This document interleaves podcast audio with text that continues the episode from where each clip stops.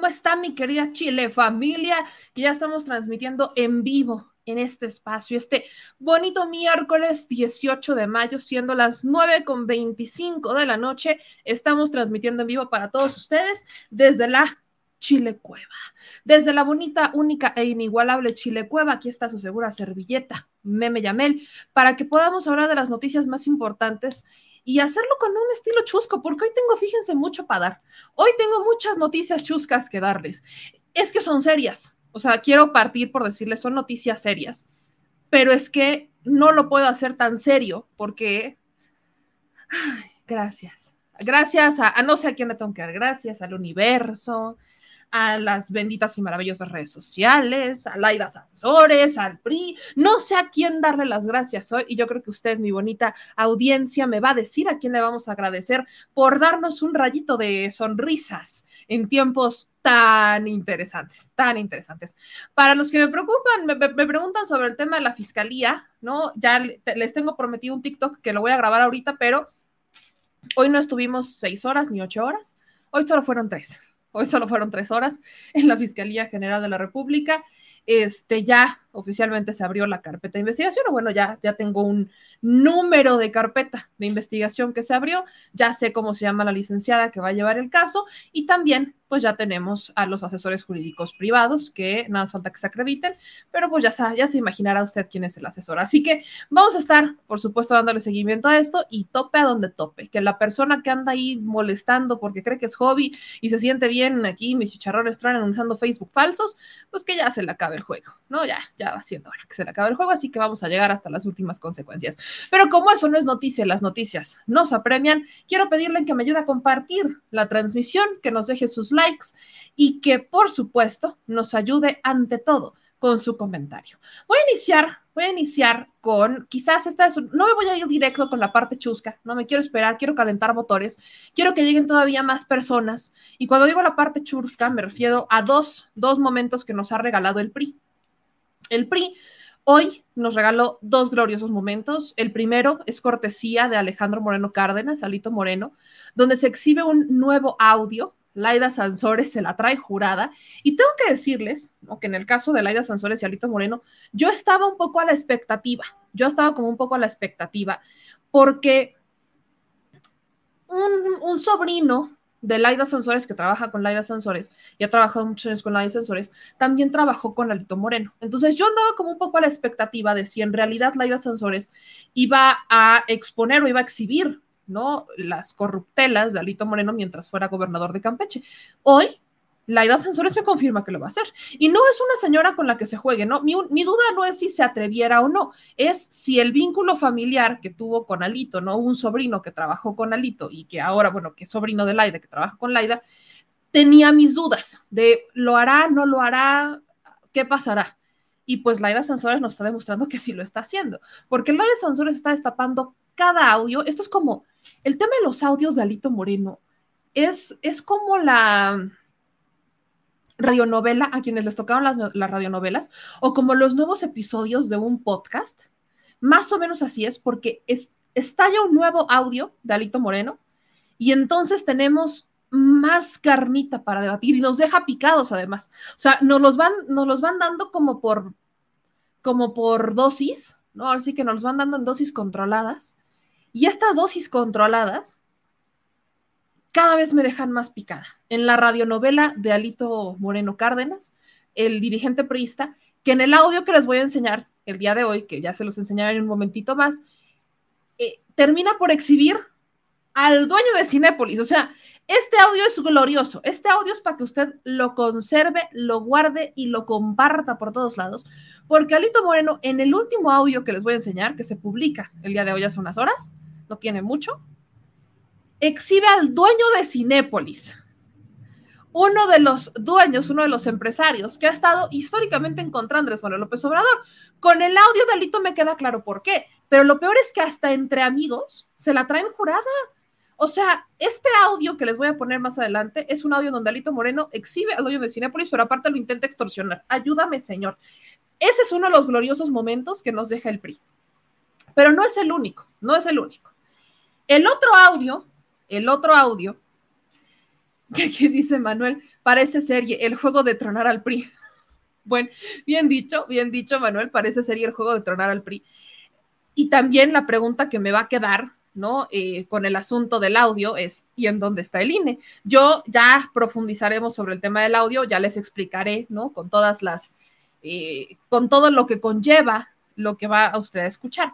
Pero el otro momento, el otro momento que nos regala el PRI también, es a un Humberto Moreira, un Humberto Moreira, un personaje que el presidente se ha referido en las últimas mañaneras por, pues, cómo Humberto Moreira habla, ¿no? O ha hablado sobre este, los exgobernadores o expresidentes, perdón, sobre todo con el caso de Felipe Calderón, ¿no? Recordarán que Humberto Moreira, pues también se la trae como un poquito jurada a Felipe Calderón y este, pues el presidente ha estado utilizando mucho un audio, un video en donde Humberto Moreira, pues se refiere, ¿no? Se refiere bastante a este a un Felipe Calderón y cómo Felipe Calderón pues traía como toda esta guerra contra el narco.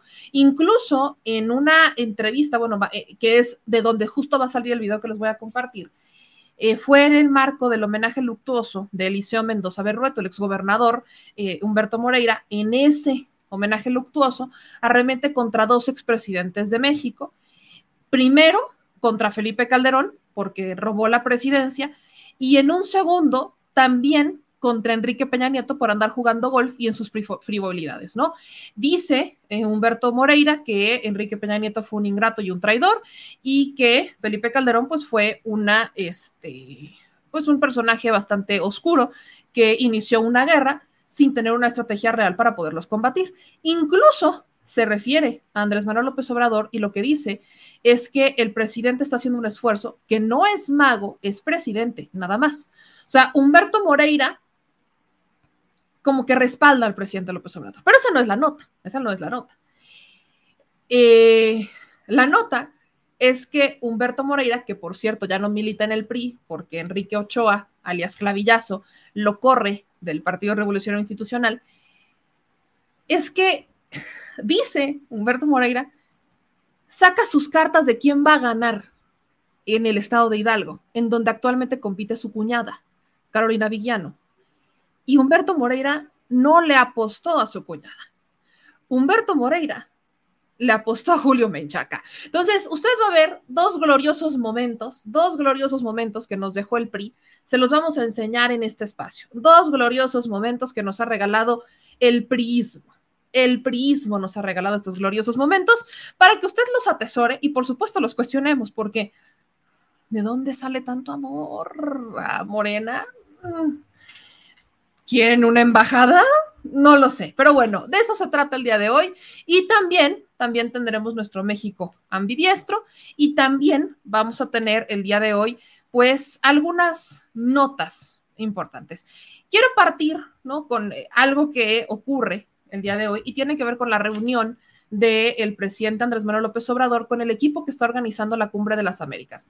El canciller Marcelo Ebrard, pues, eh, ha dado las declaraciones, ha hecho las declaraciones el canciller, refiriéndose a que, por supuesto, pues, eh, se dio una reunión, pues, bastante, este, cordial, vamos a llamarlo, se dio una reunión bastante cordial, y que en esta reunión, que es bastante cordial, no se llegó realmente a nada. O sea, solamente se dejaron pues como claros los puntos y todos felices y contentos, pero no se ha decidido totalmente si el presidente López Obrador asistirá o no a la cumbre de las Américas. Entonces, en, de hecho, los videos, ¿no? Eh, un video que publica el propio canciller Marcelo Ebrard, explica, ¿no? Hace siete horas cuando está saliendo de la conversación con Chris Dodd y el presidente López Obrador, pues a qué cómo es que quedaron las cosas.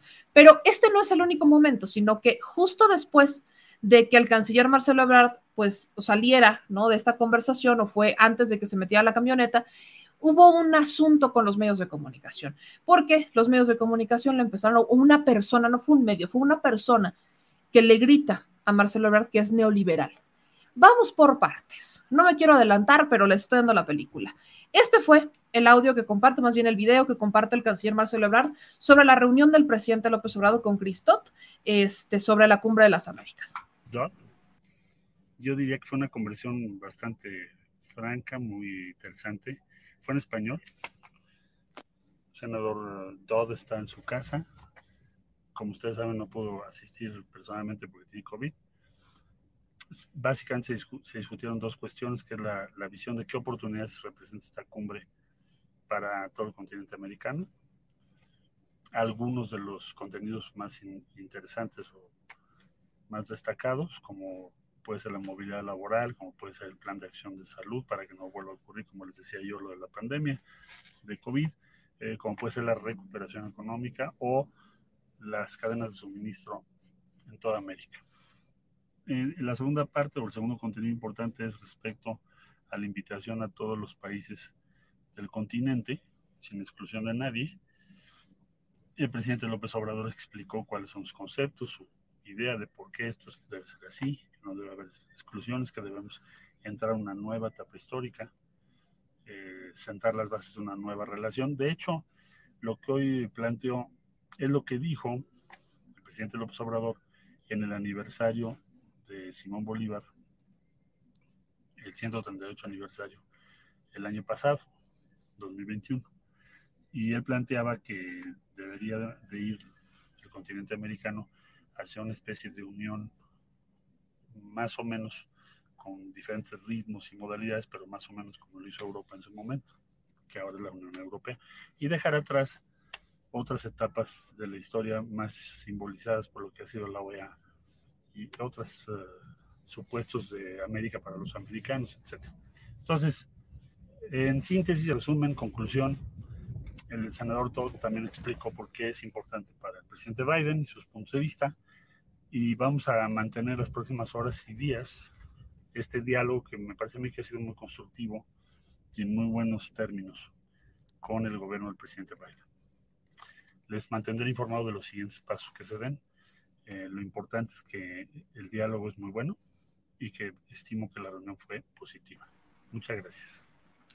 Pues ahí está, como la evaluación de Marcelo Ebrard, ¿no? Diciendo fue positiva el diálogo, avanzamos, qué bueno. Pero aquí está el otro lado de la moneda. Quiero compartirles este hilo que es de los reporteros de Reporte Índigo, que es justo de cuando sale Marcelo Ebrard de la de presidencia, o sea, terminando antes, es mucho antes de que este, pudieran escuchar este video, porque antes, el, video que acaban de ver de Marcelo es cuando ya se sube a la camioneta, este fue antes de eso. Cuando se sale, ¿no? Cuando sale los medios de comunicación, pues evidentemente le empiezan a cuestionar, le empiezan a cuestionar, le empiezan a decir, oiga, este, ¿en dónde va a estar? Si se llegó a un acuerdo, no se llegó a un acuerdo. Pero hubo una persona que le grita a Marcelo Ebrard, eres neoliberal. Estas fueron las respuestas. Les voy a, les voy a poner todo, todo el hilo, todos los videos de Marcelo Ebrard respondiéndole a esta persona. Este es el primero. Ya, desahogarse tu sueldo, ya ¿Cómo les Canciller, ¿sí va el presidente López Obrador a Los Ángeles? Canciller, ¿sí va el presidente López Obrador a, Los Ángeles? Déjame, ¿ya nos vas a dejar hablar? Ya desahogaste tu sueldo. Pero que no entra. Gracias, No entra, perdón, perdón. Ay, qué cosa tan Bueno, eh, voy a hacer, eh, les comentar lo siguiente. Fue una conversación de hora 40 minutos. Muy buena conversación eh, con el senador Chris Dodd. Chris Dodd es el asesor especial del presidente Biden para la cumbre de las Américas. Y habló en español, eso me cayó muy bien. Hablamos desde, él habló su Zoom desde su casa porque tiene no, pues se nota. entonces decía yo, eh, habló en español, que me parece que fue algo importante, fue bastante... Eh, Quiero hacer una pequeña pausa ahí. ¿Escucharon lo que alcanzó a decir esta persona? O sea, se escuchan los gritos de eres neoliberal. Los medios de comunicación le dicen, no sé, no entra el audio. Pero lo que se logra escuchar dentro de estos gritos es y voy a volverlo a poner, quizás me equivoque. Vamos con Claudia Sheinbaum. voy a poner esta parte de nuevo. Presidente Biden para la cumbre de las Américas. ¿Tienes convicciones, Ebrard? Es lo que acaba de decir. y habló en español, eso me cayó muy bien. Hablamos desde, él habló desde su casa porque tiene... Pues, Vamos con Claudia Sheinbaum. Y ahí contesta Marcelo Ebrard. Se nota. Se nota. La siguiente respuesta que da es... Ella sí es antineoliberal. O sea, este fue una persona que es simpatizante de Claudia Sheinbaum, que se encuentra con Marcelo Ebrard cuando está Marcelo saliendo de la reunión y le grita, eres neoliberal, eres neoliberal. El canciller le dice, este, ya desquitaste tu sueldo. Esta misma persona le dice, tienes intereses, vamos con Claudia Sheinbaum, ella sí es antineoliberal y Marcelo Ebrard eh, le responde, se nota o sea, refiriéndose, se nota que eres pro, este, este pro Sheinbaum. Esto no es bueno para el movimiento, déjenme se lo digo. Yo, yo lo he mencionado varias veces y uno, creo que es muy pronto para hablar de la sucesión presidencial, hagámoslo el próximo año. Hoy, este año, todavía tienen mucho que hacer. El próximo año, porque ya son tiempos, y yo le diría exactamente cuántos serían los tiempos ya para que hablemos de la sucesión presidencial. A partir de agosto del 2023. A partir de agosto del 2023. ¿Por qué a partir de agosto del 2023? Porque es cuando estos personajes, quienes quieran ser candidatos, van a tener que empezarse a disputar en la interna. O sea, van a tener que empezar a hacer sus eh, decisiones. Morena va a tener que empezar a hacer las encuestas, van a tener que empezar a hacer movimientos para ver quién va a ser el candidato o la candidata. Y el proceso oficialmente para el instituto bajo las reglas actuales después de la reforma electoral no sabemos, pero bajo las reglas actuales, y no se ha reformado ni siquiera eso, pero bueno, bajo las reglas actuales el proceso electoral inicia en octubre de 2023, o sea, el proceso electoral 2024 inicia en octubre de 2023, porque se empieza a preparar el instituto, vienen las, que si las instaculaciones, que si las casillas, que dónde las vamos a ubicar, que los representantes, o viene como toda la parte, es, es el inicio del proceso electoral en octubre del 2023. Entonces, todavía hoy por hoy, yo sigo diciendo que es muy pronto para hablar de una asociación presidencial. Qué bueno que ya cada quien tiene su corazoncito de algún lado. Qué padre. Porque eso quiere decir que estamos politizados y que estamos activos. Tenemos que involucrarnos ampliamente en quién va a ser el siguiente presidente, del partido que usted milite o en el partido que usted prefiera. Tenemos que involucrarnos en quién va a ser el candidato. ¿Para qué? Para que sea un candidato que continúe con el movimiento que algunos o la mayoría quiere o que haga una diferencia y que presente un programa alternativo, dependiendo si es de la oposición. Y lo estoy diciendo de la forma más eh, objetiva posible. En el lado de la oposición no veo muchos, muchos candidatos realmente que le puedan dar el ancho a ninguno de los de Morena, al que quieran, ¿eh? Al que quieran. No, no veo que lleguen con esa base. Pero el que, el que tengamos hoy por hoy estas grillas sociales no abona en nada. ¿Por qué? Porque actualmente cada uno de estos personajes, la jefa de gobierno, el canciller Marcelo Ebrard, el propio secretario de Gobernación Adán Augusto y quienes son fans de Noroña, los de Noroña, Actualmente cada uno de ellos tiene una chamba importantísima ahorita, importantísima, crucial. La jefa de gobierno tiene una chamba maratónica en la Ciudad de México.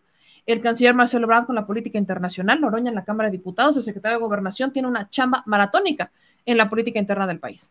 Entonces, empezar socialmente a empujarlos no abona, pero bajo los análisis que estamos haciendo, ya estamos viendo incluso a un Marcelo Ebrard respondiendo a esos golpeteos. Ya está respondiendo Marcelo Ebrard con un se nota. O sea, esto no lo habíamos visto antes.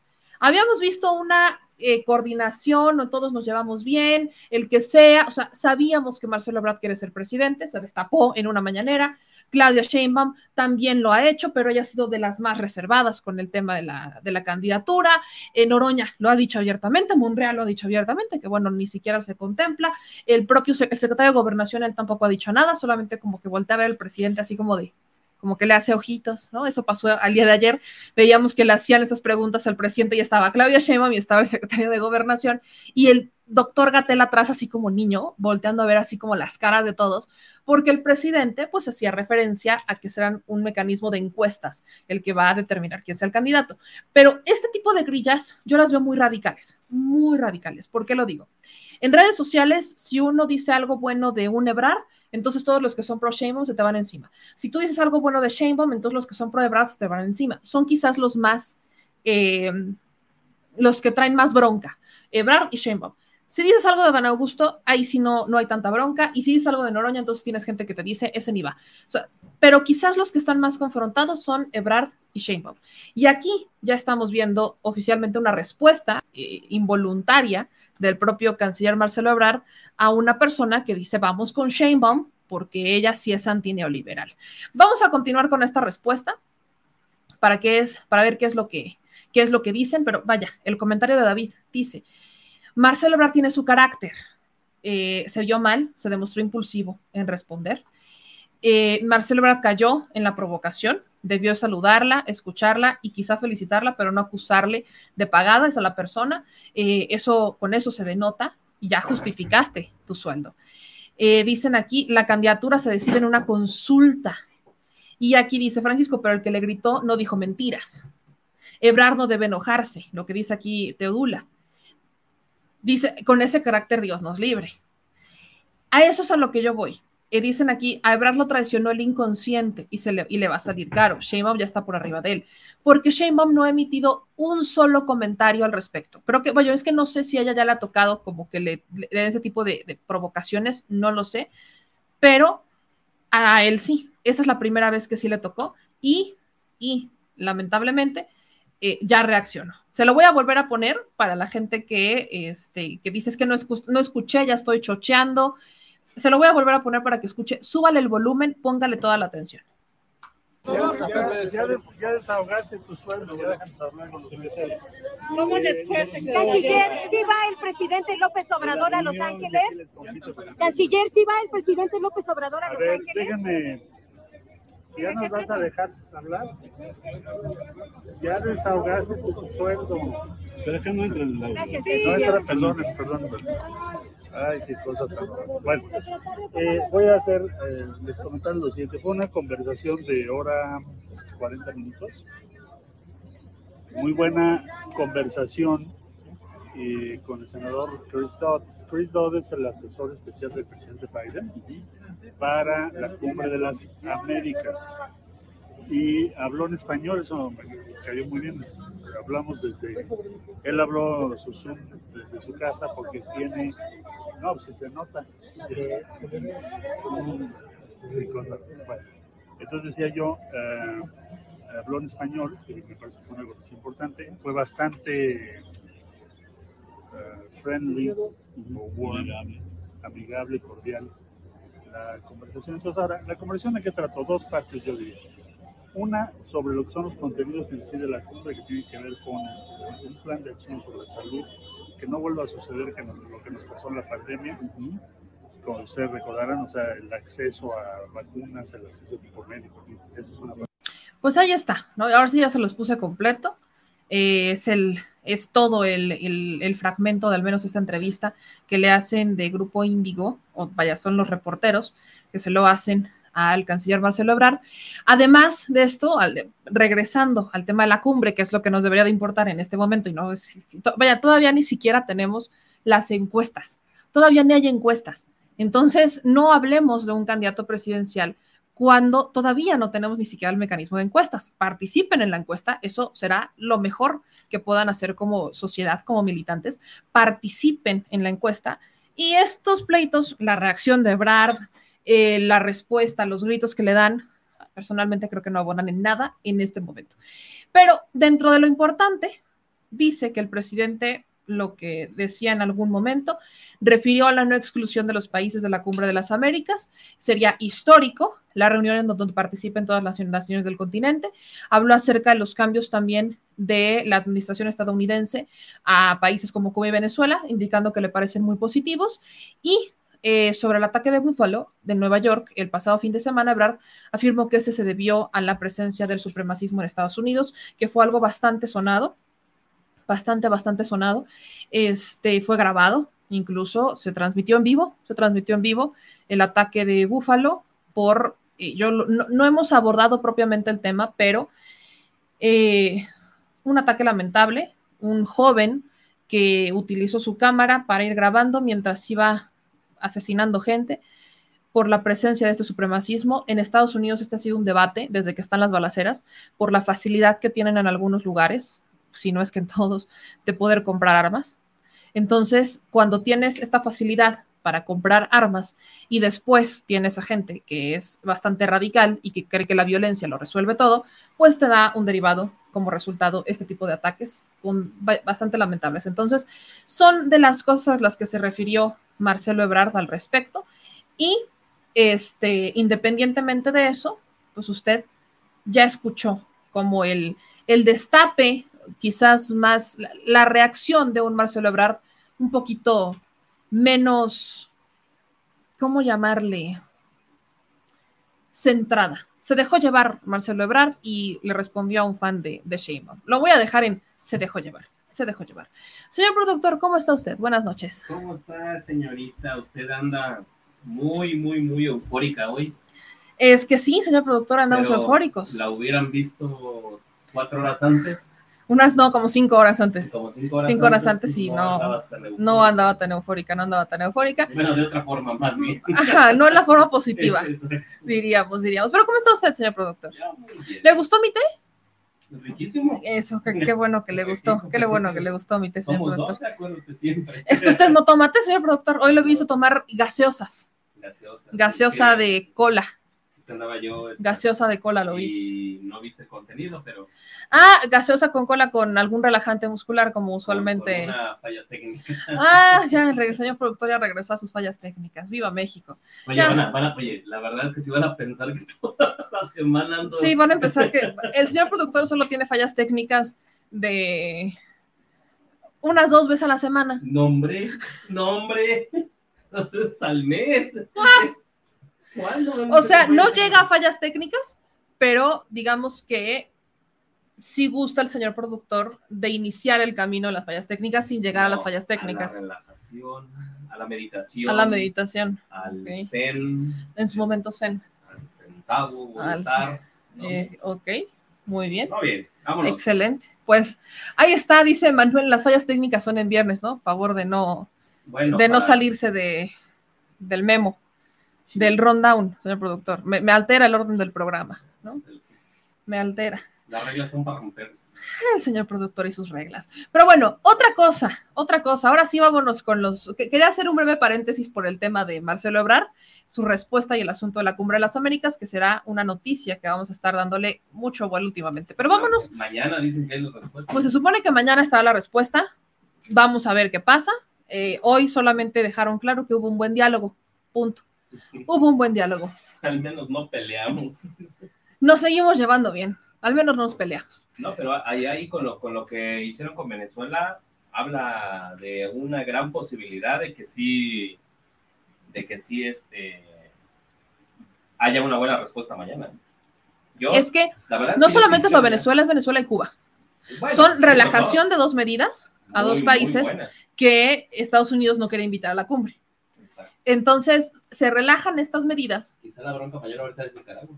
Vamos a ver qué pasa. Nicaragua se ha visto como más.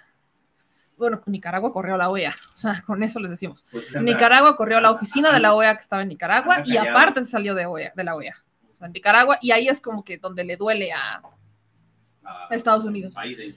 Pero bueno, vamos a ver qué pasa. Ahora, de, de la cumbre de las Américas, de los asuntos internacionales, vámonos a los locales. Hidalgo, viva México, viva Hidalgo.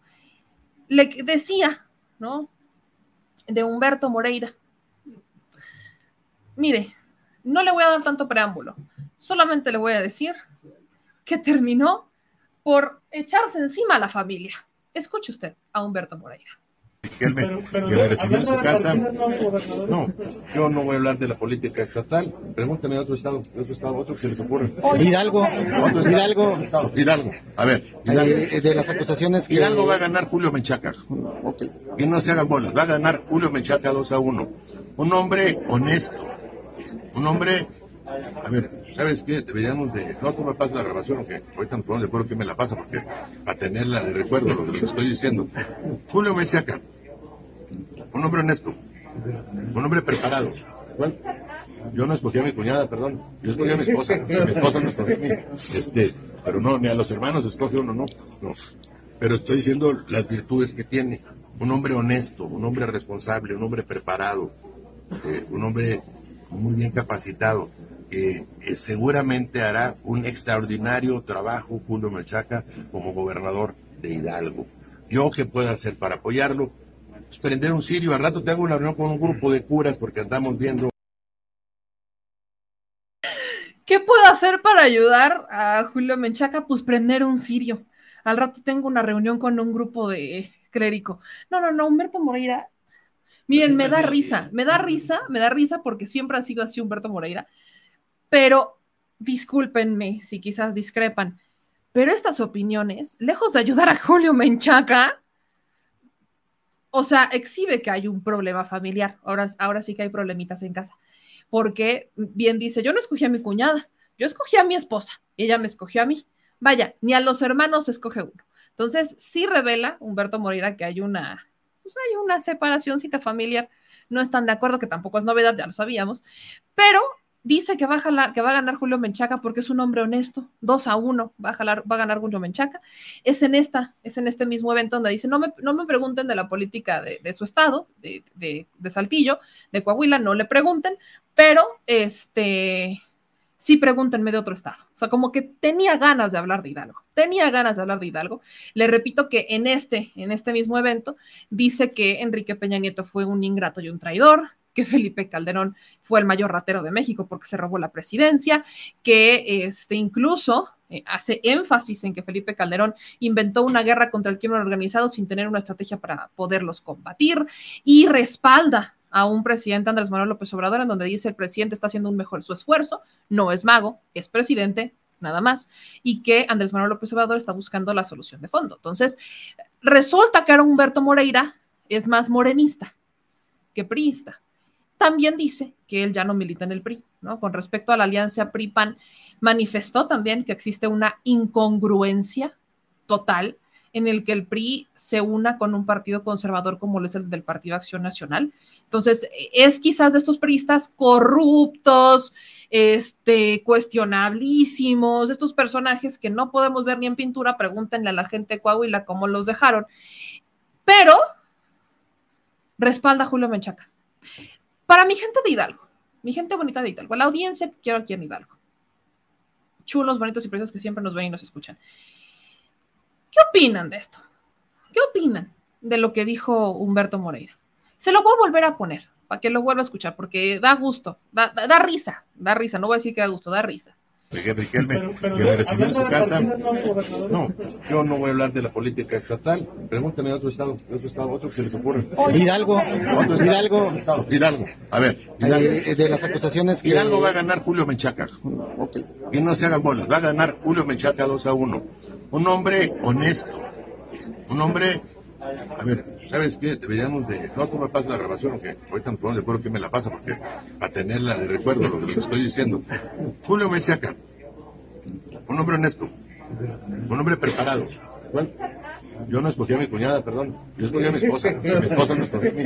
Este, pero no, ni a los hermanos escoge uno, no. no. Pero estoy diciendo las virtudes que tiene.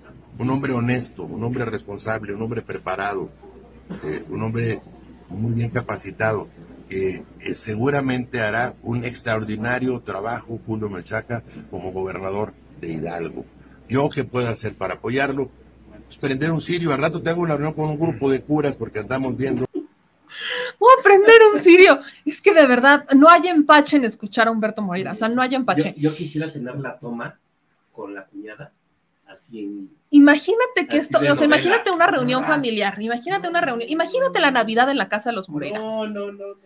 O sea, ya sabemos No que la que política, la política ha separado a las mejores familias, pero imagínate, imagínate una reunión familiar en casa de los Moreira, ¿no? Con Humberto, Rubén, Carolina Villano y platicando de política. Y los sirios al lado. Y los, los, no, imagínate los sirios. los. No, los sirios, Pascual, o sea, el sirio. Imagínate, imagínate esa reunión. Ahora imagínate la cara de Carolina Villano, así como de, tu hermano no me quiere. Así me imagino a Carolina haciéndose la de tos a Rubén, como de, tu hermano no me quiere. Bien. Ni a mí tampoco. Ni a mí porque tampoco, no nos porque no nos escogemos, no nos escogimos. Pero, ¿cuántos hermanos son en la casa de los Moreira? Son varios, ¿no? Sí son, según yo sí son varios, pero los más, este, Polémica. los más polémicos, pues son evidentemente Rubén y Humberto, que le heredan, o sea, Humberto le termina heredando la plaza a, a Rubén. Entonces, no hay manera en la que se pudieran, diga, eh, digamos, este, pues, ¿cómo lo llamaría? Álvaro Moreira, Ajá, Humberto Moreira. Álvaro, Humberto y él. este, y él, Rubén. y Rubén. Entonces, dice Elise Espinosa, va a salir volando el pavo, si es que llega el pavo. Por ahí hay una película brasileña, hay una película brasileña que se trata de un señor, quiero sacar esta colación porque así me imagino la escena, este, que se le olvida, o sea, que tiene, le tiene fobia a la Navidad y que cada que llega la Navidad se le olvida todo un año y entonces siempre vuelvan a, es como el castigo de Navidad, que de lo único que se acuerda es de las Navidades, entonces vive 20 años en, atorado en las Navidades Y- hay un tío que siempre lleva un pavo y que en todas las navidades el tío termina enojándose con toda la familia, agarra su pavo y se va. Así me imagino la escena en Los Moreira. ¿No es la de la Nochebuena es mi? Nochebuena mi condena, algo así. Es una película brasileña que salió ahí en plataformas digitales, está muy chistosa.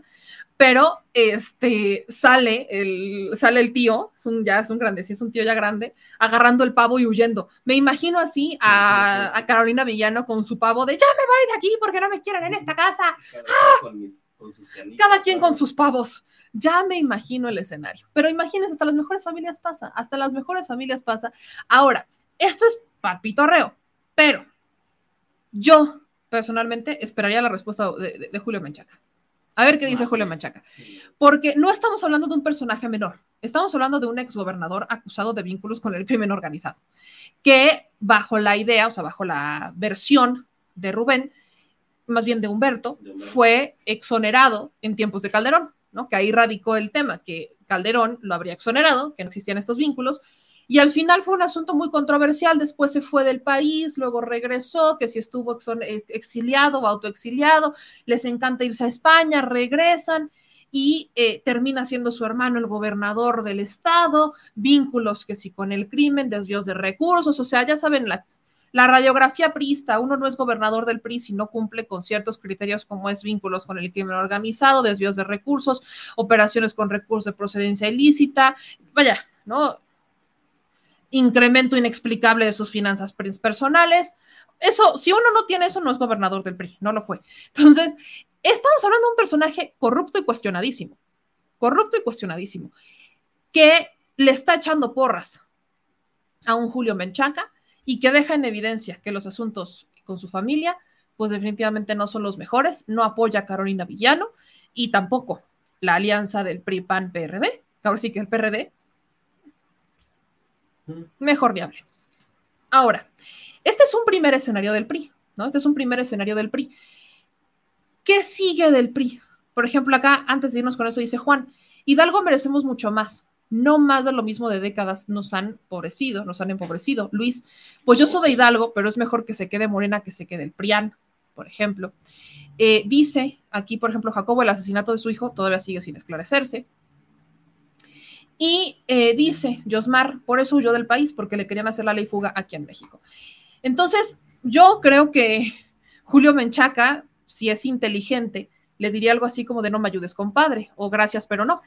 El famoso gracias, pero no. O sea, gracias, pero pues hasta ahí, marco mi raya. Porque sí estamos hablando de un personaje bastante eh, controversial. Sí es chistoso, sí da risa la forma en la que da sus declaraciones, pero es un, bastaje, es un personaje bastante controversial y eh, con una muy larga cola que le pisen. Pero ahora vamos de PRI a PRI, ¿no? Transitamos de un priista, vámonos con el otro priista, que es Alito Moreno. Le decía que sale un ya tercer audio. Este ya es el tercer audio. No, este ya es el tercer. Este ya es el tercer audio en donde Alito Moreno extorsionaría al dueño de Cinépolis. Este es un temazo. Aquí las preguntas que por supuesto nos hacemos es en dónde está el Instituto Nacional Electoral, porque lo que usted va a escuchar, escuchar perdón, es un audio de Alito Moreno hablando de cómo el dueño de Cinépolis inyectó recursos, inyectó recursos, inyectó millones de pesos a las campañas del PRI. Millones de pesos. Hablamos de 25 millones de pesos que el dueño de Cinépolis le habría inyectado a las campañas del Partido Revolucionario Institucional.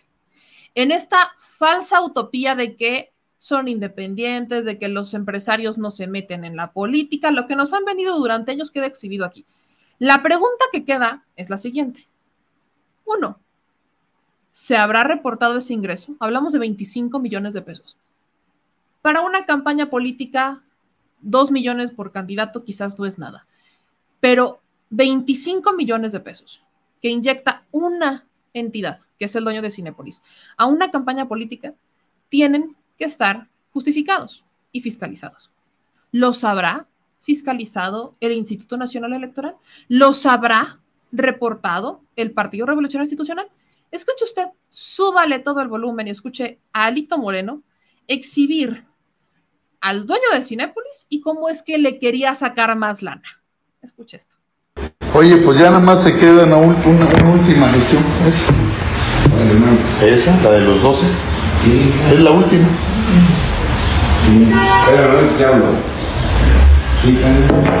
Pero ¿quién es que.? Oye, a ver, poner un ejemplo. Si tú fueras. ¿Sabes cuántas salas de cine tiene Cinépolis? Que nos dijo ese cabrón. ¿Cuántas crees, Pepe? Dos mil. Seis mil.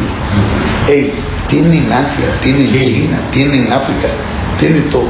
Imagínate, güey. Oye, y que te dé 25 millones de pesos. O sea, lo valoramos. Eso dio. 25 millones de pesos. Él me dijo, hay 12 diputados en Michoacán, que es mi estado. ¿Cuánto quieres que les dé? Queda un mes de campaña. Uno, dos millones, dos millones, son 24. Yo te lo- eso sí, los llamó a todos, se los dio en China. El lunes se los dio. Entonces hay que reconocerlo. Oye, oye, pero es hijo de su re puta madre, que es para que dé 300, cabrón. No sé, cabrón. Pero la pandemia hicimos madre. Yo sé, pero a lo que voy, ellos tienen, tienen desarrollos, tienen puta madre.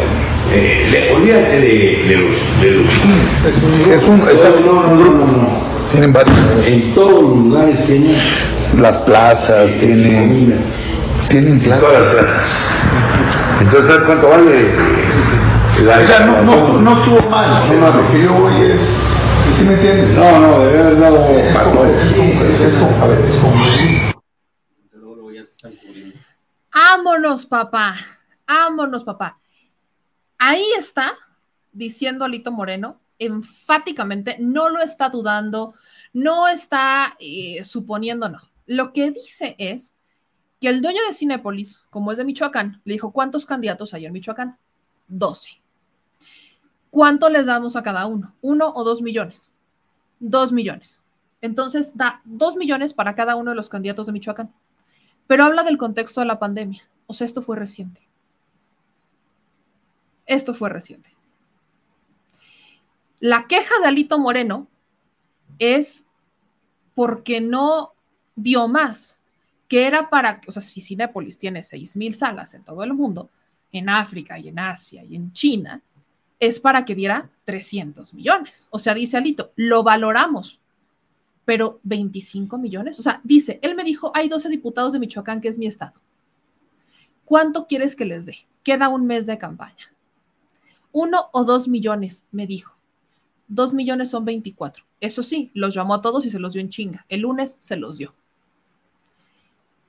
Y dice Alito Moreno, pero ese hijo de su tut es para que les dé tres- 300, cabrón. O sea, 300 millones de pesos. Esto, Alito Moreno lo entrevista a Susana Oresti y dice que todos estos audios son una cortina de humo. Son una cortina de humo, son una cortinísima de humo. Pero cuando dice que habla por el contexto de la pandemia, es que tuvo que haber sido en la campaña pasada. En la campaña pasada a diputados federales. O en la campaña pasada a elección del estado de Michoacán, donde se renovarían Congreso. ¿No? Ahí está. Ese es el audio de Alito Moreno. Pero, pero, espérese tantito. Cinepolis ya respondió. Y esta es una, estas de esas respuestas que uno, vaya, ya abandonan a Alito Moreno. Dice Cinepolis en el siguiente comunicado.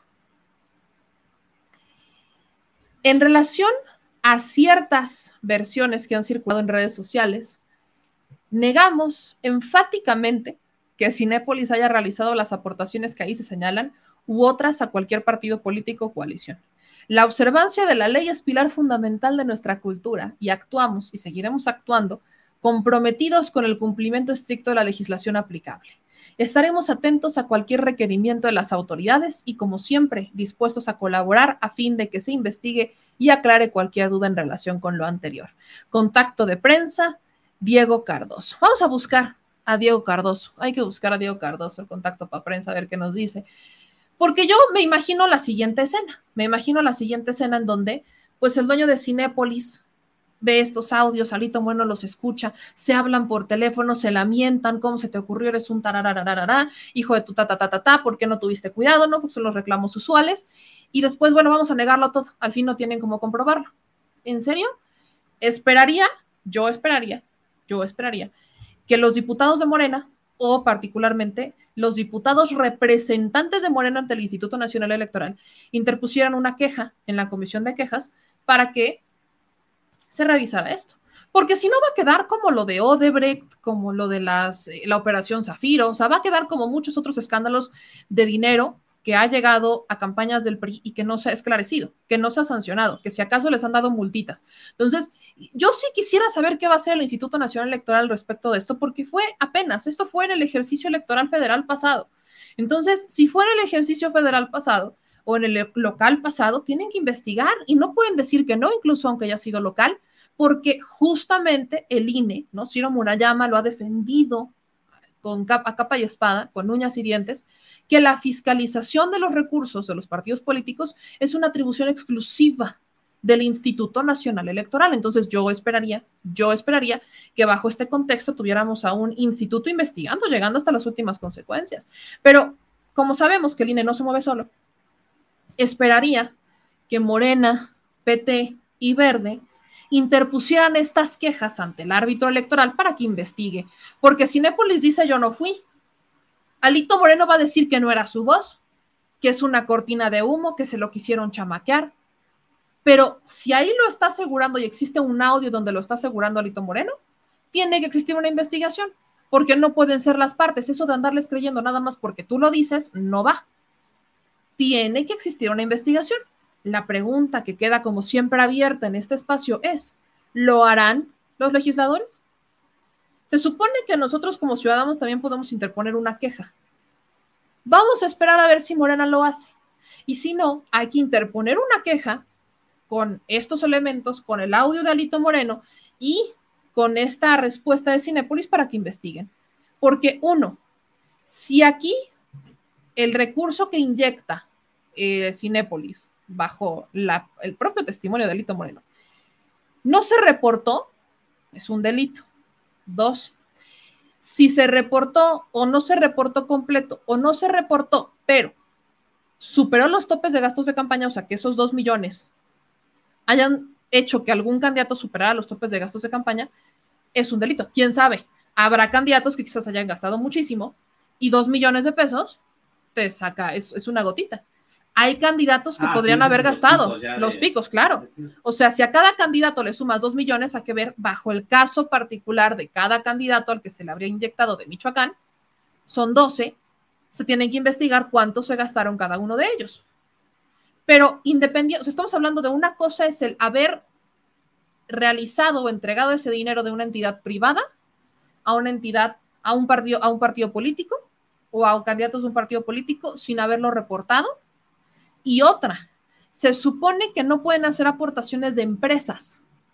Tienen que ser, puede ser la aportación del empresario, del dueño, pero tiene que ser de su bolsillo, no de una empresa. O sea, no podría haber salido el dinero de Cinépolis, como tal de la cuenta de Cinépolis, para pasarlo. Entonces, ¿qué esquema se utilizó? ¿Cómo es que justificaron la salida de ese recurso de la entidad para entregársela a un partido político o a los candidatos, o el dueño de Cinepolis tiene 24 millones en una caja de seguridad en efectivo y se los entregó 2 millones a cada candidato. Podría ser, pero hay que ver qué tan legal o no resulta ese esquema bajo la persona con la que estamos hablando. Ahora, el dueño de Cinépolis no es la primera vez que hace algún, algún tipo de campaña así. Recordemos que el señor también estuvo detrás de estos documentales ¿no? en contra del presidente López Obrador, que se frenaron también en campaña de populismo en América Latina, que los querían pasar en todas estas salas de cine de Cinépolis. Así que este, este es uno de estos cuestionamientos, es uno de estos cuestionamientos que se deben de hacer. La pregunta también es, ¿dónde está Pablo Gómez? Porque Pablo Gómez de la Unidad de Inteligencia Financiera tiene que, este, pues tiene que revisar si el dinero fue legal, si está debidamente acreditado, o sea, si el dinero está en regla, porque hablamos de, una, de un empresario, hablamos de una empresa gigante. Entonces, la unidad de inteligencia financiera tiene que entrarle al quite. Hay una coordinación con el Instituto Nacional Electoral justamente para estos temas, para verificar que si hubo recursos privados, se pueda verificar que vienen de procedencia legal, lícita, limpia. Ahí es el papel de Alejandro Moreno, de, de Pablo Gómez en la unidad de inteligencia financiera. Y el papel del INE, de la unidad de fiscalización, es revisar paso por pasito en dónde está ese dinero, en dónde entró, si se justificó, no se justificó, y si no se justificó, entonces pues ya veremos qué pasa. Pero la pregunta que por supuesto queda siempre al aire es, ¿qué va a pasar? Sobre todo en estos momentos yo veo a veces a Morena, ¿no? A los, al partido como tal, un poco lento con este tipo de denuncias, ¿no? Tienen a, a una Laida Sansores que está divulgando esto, pero vaya, si uno se pone un poquito más eh, creativo, pues Laida Sansores, por supuesto que le habla a sus amigos de Morena y les dice, acá tenemos otro audio, vamos a denunciarlo, y aquí está, yo te lo doy y entonces ya se organizan y se presenta la denuncia. Pero vamos a ver qué pasa. Vamos a ver qué pasa. O sea, la Ascensores solamente está presentando las denuncias. Los responsables de poner esta denuncia es como tal el partido político, es Morena, y es los representantes de Morena ante el Instituto Nacional Electoral. Son ellos. Ellos son los que tienen esto en las manos. Y no solamente hablo por Morena, también el PT y el Verde, porque van en coalición. Podría cada uno de ellos presentar una queja. Morena una, PT una y el Verde una. Podrían presentar cada uno sus propias quejas y el instituto tendría que hacer su trabajo. ¿Se van a unir o lo van a dejar en el escándalo, en el escándalo, mediático, perdón?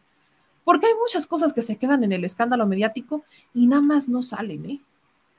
Se quedan, o sea, está muy padre, o sea, qué bueno que lo sabemos, ¿no? Se desacredita el PRI, se vuelve a desacreditar a Lito Moreno, sí. Pero Lito Moreno ya está desacreditadísimo.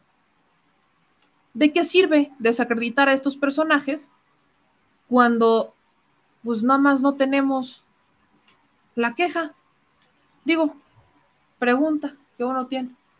Es más, en el caso de Michoacán, que tengo entendida que, vaya, la mayoría es priista en Michoacán, pues los diputados locales no van a hacer nada. Por eso me remito a los diputados federales porque los federales y los representan, recuerden, y este es el argumento, la fiscalización es una atribución exclusiva del Instituto Nacional Electoral, no de los soples, no de los locales. De ahí es de donde se puede agarrar Morena para pues, presentar estas quejas y que se investigue. Si no, esto va a quedar como el eterno de los casos, el eterno de los casos de escándalos de recursos que han llegado a los partidos políticos. Lo que también queda claro, pues es de qué lado están los empresarios. No todos, pero sí, sí algunos de estos empresarios. A ver qué pasa. Déjeme saber usted qué opina. Ahora, vámonos, vámonos ya este, con nuestros últimos, nuestros dos últimos temas el día de hoy que tiene que ver, uno, con nuestra mesa de análisis, nuestro bonito, bello, divino México ambidiestro.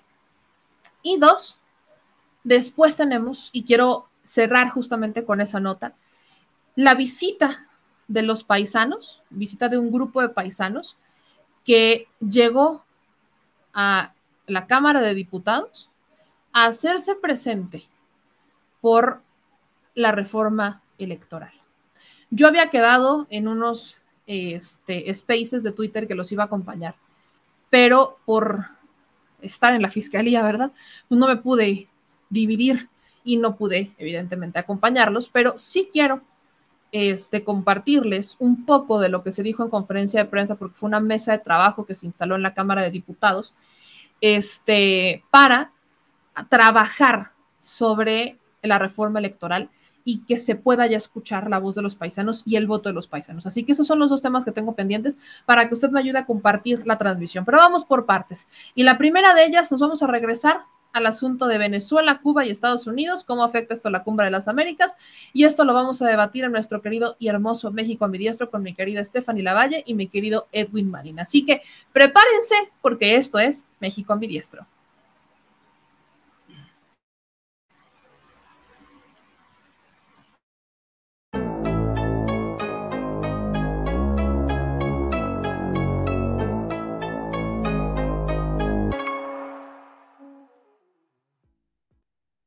Cadena de oración para que el señor productor le pique bien al mouse.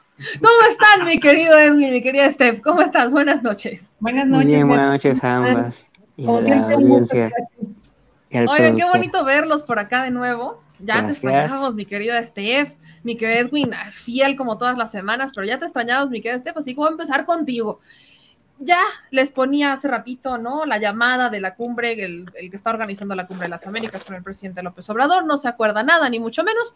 Mañana quizás sí, pero el canciller Marcelo Ebrard menciona que ven con muy buenos ojos la relajación de algunas medidas de Estados Unidos con Venezuela y Cuba.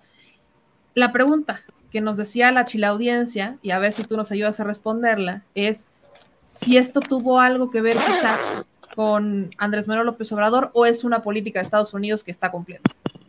No, por supuesto que tuvo que ver. Hay muchos opositores que se atreven a decir que, no tiene nada que ver el presidente Andrés Manuel en que ahorita Estados Unidos le haya, pues sí, de una u otra manera levantado o eliminado alguna de las restricciones que le tiene a Cuba y a Venezuela.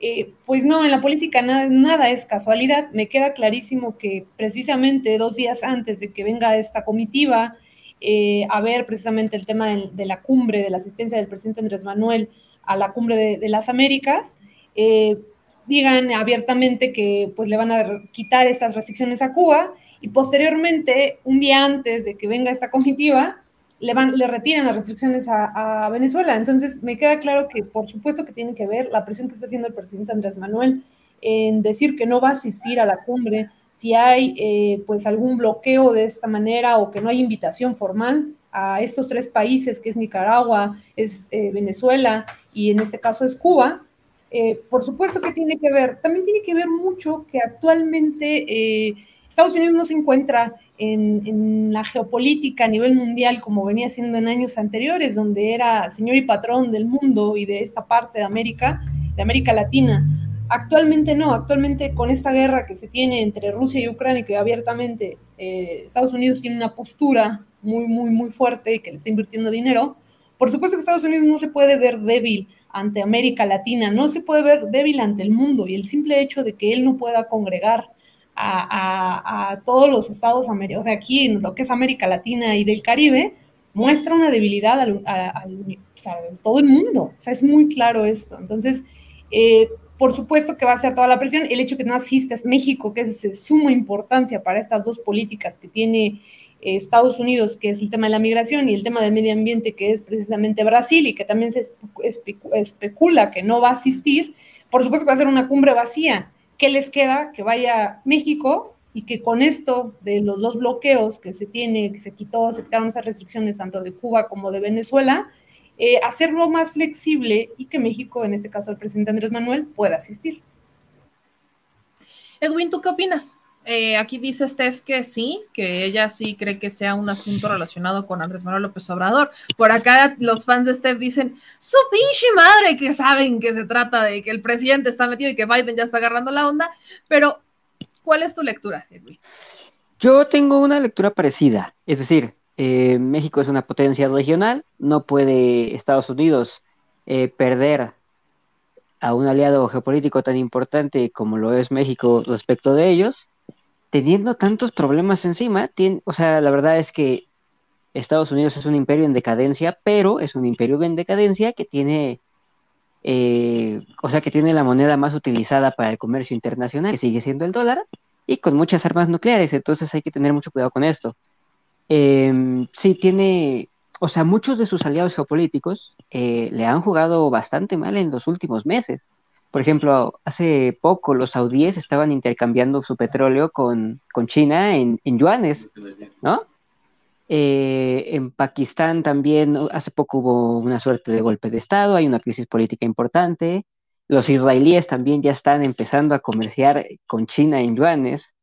Eh, entonces, claro, la, posición geopolítica de Estados Unidos no es la misma que hace 25 años, por ejemplo, ¿no? O 30, que era el, el hegemón. Y también es que eh, pues los argumentos que ha dado el presidente de este país han sido lo suficientemente sensatos como para hacer eh, pensar a la élite a la élite política estadounidense en que no es conveniente tener tantos conflictos, tantos pleitos en varios frentes. Puedes combatir en algunos frentes a la vez, pero no tantos. Ok, ahora, ya escuché sus dos opiniones, pero entonces esto tuvo que ver con que el presidente López Obrador dijera que si no se invita a todos no va, o con la fortaleza que el presidente López Obrador está agarrando tras la gira que hizo en Centroamérica, porque eh, fue un debate, fue un debate que también estuvo mucho con el Círculo Rojo y también aquí lo tuvimos, donde el presidente López Obrador está ahora sí actuando como el México, ¿no? Como el líder del México, que sería el hermano mayor de El hermano mayor de Latinoamérica. Exactamente, el hermano mayor. Algo que antes nada más se decía, pero ahora ya lo está ejerciendo como tal. Y eso podría estarle quitando foco a un Estados Unidos, que la visita más reciente fuera de la vicepresidenta Kamala Harris, a Guatemala particularmente, donde les fue a decir, no migren porque no los vamos a recibir.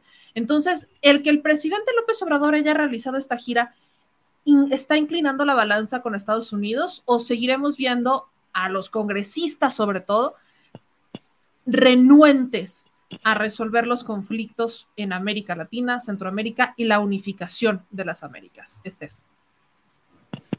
No, definitivamente yo creo que es parte de, ambas. Eh, definitivamente la gira que hizo el presidente en, en Centroamérica, en estos países en específico, tiene que ver mucho con, la política migratoria, con todo este tema en todos estos países de la migración que está pasando y que también la migración que está pasando en estos países es un resultado abierto de, la política, pues llamémosle así, neoliberal de Estados Unidos y de todas esas afectaciones que ahorita después de 30, 40 años, pues está teniendo un resultado y el resultado es esto, la gente está saliendo de sus países no porque quiera, sino porque necesita salir de la violencia y de la pobreza y migra nuevamente hacia Estados Unidos. Entonces ahorita esto es un caos para Estados Unidos, se le está saliendo del control, ya se le salió del control y pues es una parte donde el presidente Andrés Manuel estratégicamente a lo que muchos dijeron que el presidente no sabía hacer política exterior, pues muy bien enfocado el presidente. Los tres primeros años de su gobierno se dedicó a meterle al gobierno a, manera interna en México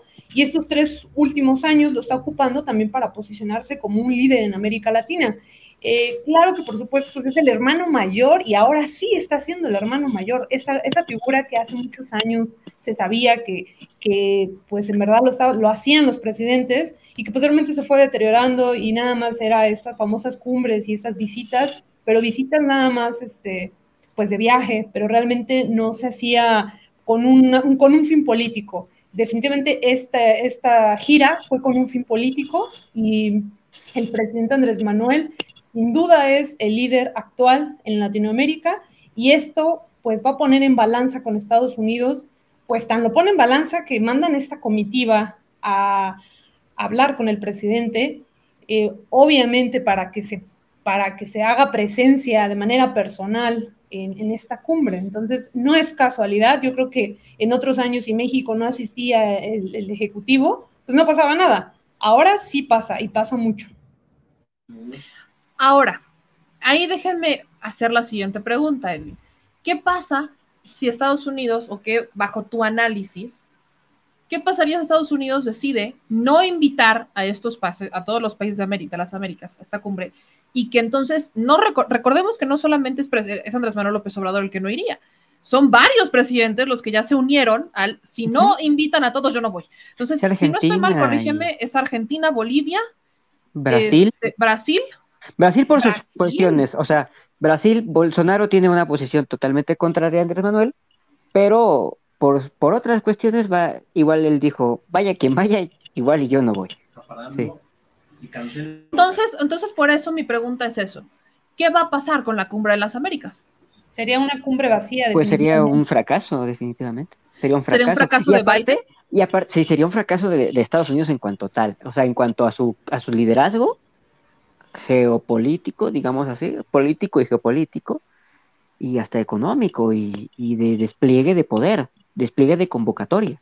O sea, eh, de por sí, eh, tiene varios contrincantes geopolíticos envalentonados, porque por mucho que la propaganda gringa plantea que la operación de la operación militar, no llamemos la invasión, porque son cosas distintas. Ni siquiera en los cánones militares se, podría considerar como una invasión, pero una operación militar, en la que ha tomado más del 20% de Ucrania, ¿no? O sea, tiene unos rivales geopolíticos envalentonados, con una eh, China, con una economía que fue la única que creció durante la pandemia y que seguirá creciendo, y que con Rusia, con una operación militar en la que básicamente ha hecho lo que ha querido, y que si no ha hecho más es porque tampoco ha querido, eh, ver que Estados Unidos eh, ni siquiera puede terminar de convocar a los países sobre los que se supone que tendría cierto dominio político, económico y comer o sea, político, comercial, económico, cultural, eh, pues eh, quedaría bastante mal parado Estados Unidos. Por eso es que está pensando muy bien en, qué, hacer. Los pasos que a ser muy medidos. Aquí el señor productor me dice que él, si no mal recuerda, esta es la única ocasión en la que Estados Unidos ha enviado, o en este caso una videollamada, aunque sea, una comitiva para conciliar, no para regañar. Estamos más acostumbrados a un Estados Unidos que manda comitivas para ordenar, Mandón. para Sí, regañar, claro. como para corregir los Claro, caminos, por- no para pedir que vayan. Porque desde el, 80, reconsideren. desde el, desde el 91, de- digamos del 91 al 2008, hubo un periodo en el que Estados Unidos decía y Estados Unidos mandaba hacer y dominaba, y no solo en América Latina, también en Europa. ¿Sí? Entonces, ya no es así. Ahora, Steph, aquí la gente, dime, dime, dime. También, también hay que ver otro punto. Eh, los varios países de Latinoamérica se están uniendo a los otros países grandes e importantes en el mundo. Por ejemplo, Brasil abiertamente está teniendo una inclinación con Rusia. Brasil, que significa algo muy importante en términos económicos y políticos para Estados Unidos, se le está yendo de las manos a Estados Unidos. Eh, hay otros países que se están yendo con China, entonces están yendo con sus principales opositores.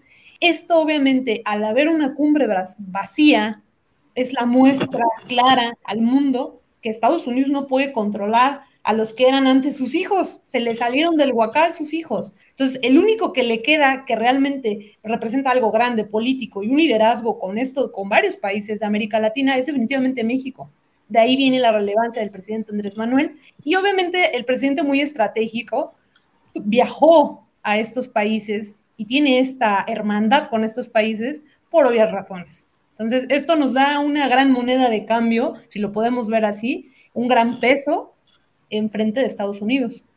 Oigan, ¿y en dónde queda, por ejemplo, todos aquellos aquí en México, estos grandes expertos en todo y en nada, que decían que el presidente iba a hacer enojar a Biden, ¿no? que Andrés Manuel López Obrador iba a hacer enojar a Biden con el desaire a la cumbre de las Américas? Porque, por ejemplo, rescato el comentario de Marco Sánchez, dice, si no los invitan, pierden todos, hasta AMLO que habló de eso. ¿Realmente perderían todos? No, por Este, supuesto que no, no pierden todos. él. Eh, es clarísimo que los, el que va a perder es, es el, el gobierno de Estados Unidos, es la postura de Estados Unidos a, a nivel mundial. Eh, Andrés Manuel no pierde nada. Y son estas mentes que están acostumbrados a hacer lacayos de Estados. Unidos, son estos opositores que tenemos en el país, que están acostumbrados a decir, no le hables mal a Estados Unidos, no, no le digas que no a sus cosas, porque si no, este, te pueden ver mal. ¿Y cómo? E-, Esa es, esa es la postura que tienen los opositores en nuestro país y el cual pues el presidente, obviamente una postura abierta como el del presidente, estratégica, política, les espanta, les da pavor. Y es por eso que a México, tiene muchos años que a México lo han visto como un lacayo, precisamente por ese tipo de mentes. Edwin. Sí, exactamente. O sea, a veces les digo en el Twitter que quedaron como los payasos sin gracia que siempre han sido, que siempre habrán de ser, ¿no? Es exactamente lo que, igual lo platicaba la semana pasada, esta gente tiene una mente totalmente colonizada y claro, eh, Estados Unidos siempre ha sido el hegemón político, ideológico, cultural y, y esta gente tiene a la sociedad estadounidense como la, el, el, el camino a seguir, el, el role model, ¿no? Y pues claro, o sea, ¿quién sería el gran perdedor? Reitero, Estados Unidos, o sea, de ser el hegemón durante casi 30 años sin competidor eh, aparente o evidente, a no poder convocar una, a no poder terminar de convocar una cumbre eh, en lo que ellos a sí mismos, o sea, ellos consideraban su zona de influencia eufemismo para backyard, para pa- patio trasero, eh, pues imagínate cómo quedarían, ¿no? También, o sea, el, el- el gran perdedor sería el gobierno de los Estados Unidos. Y aparte, la verdad es que Biden, Biden y todo el, el- aparato de Estado, ¿no? O sea, no solo Biden, sino eh, todos, todos. Quizás el que pueda eh, obtener algún rédito político, sobre todo que se vienen elecciones, pues sería el Partido Republicano, pero incluso ellos quedarían, o sea, eh, Estados Unidos como entidad, como hegemón, quedaría bastante mal parado. Es que, a ver, bajo esta lógica, México, México había vivido, eh, sí señor, sí señor, sí señor, Sí, señor. Lo que usted diga, lo que usted diga, lo que usted ordene, no siempre había sido así.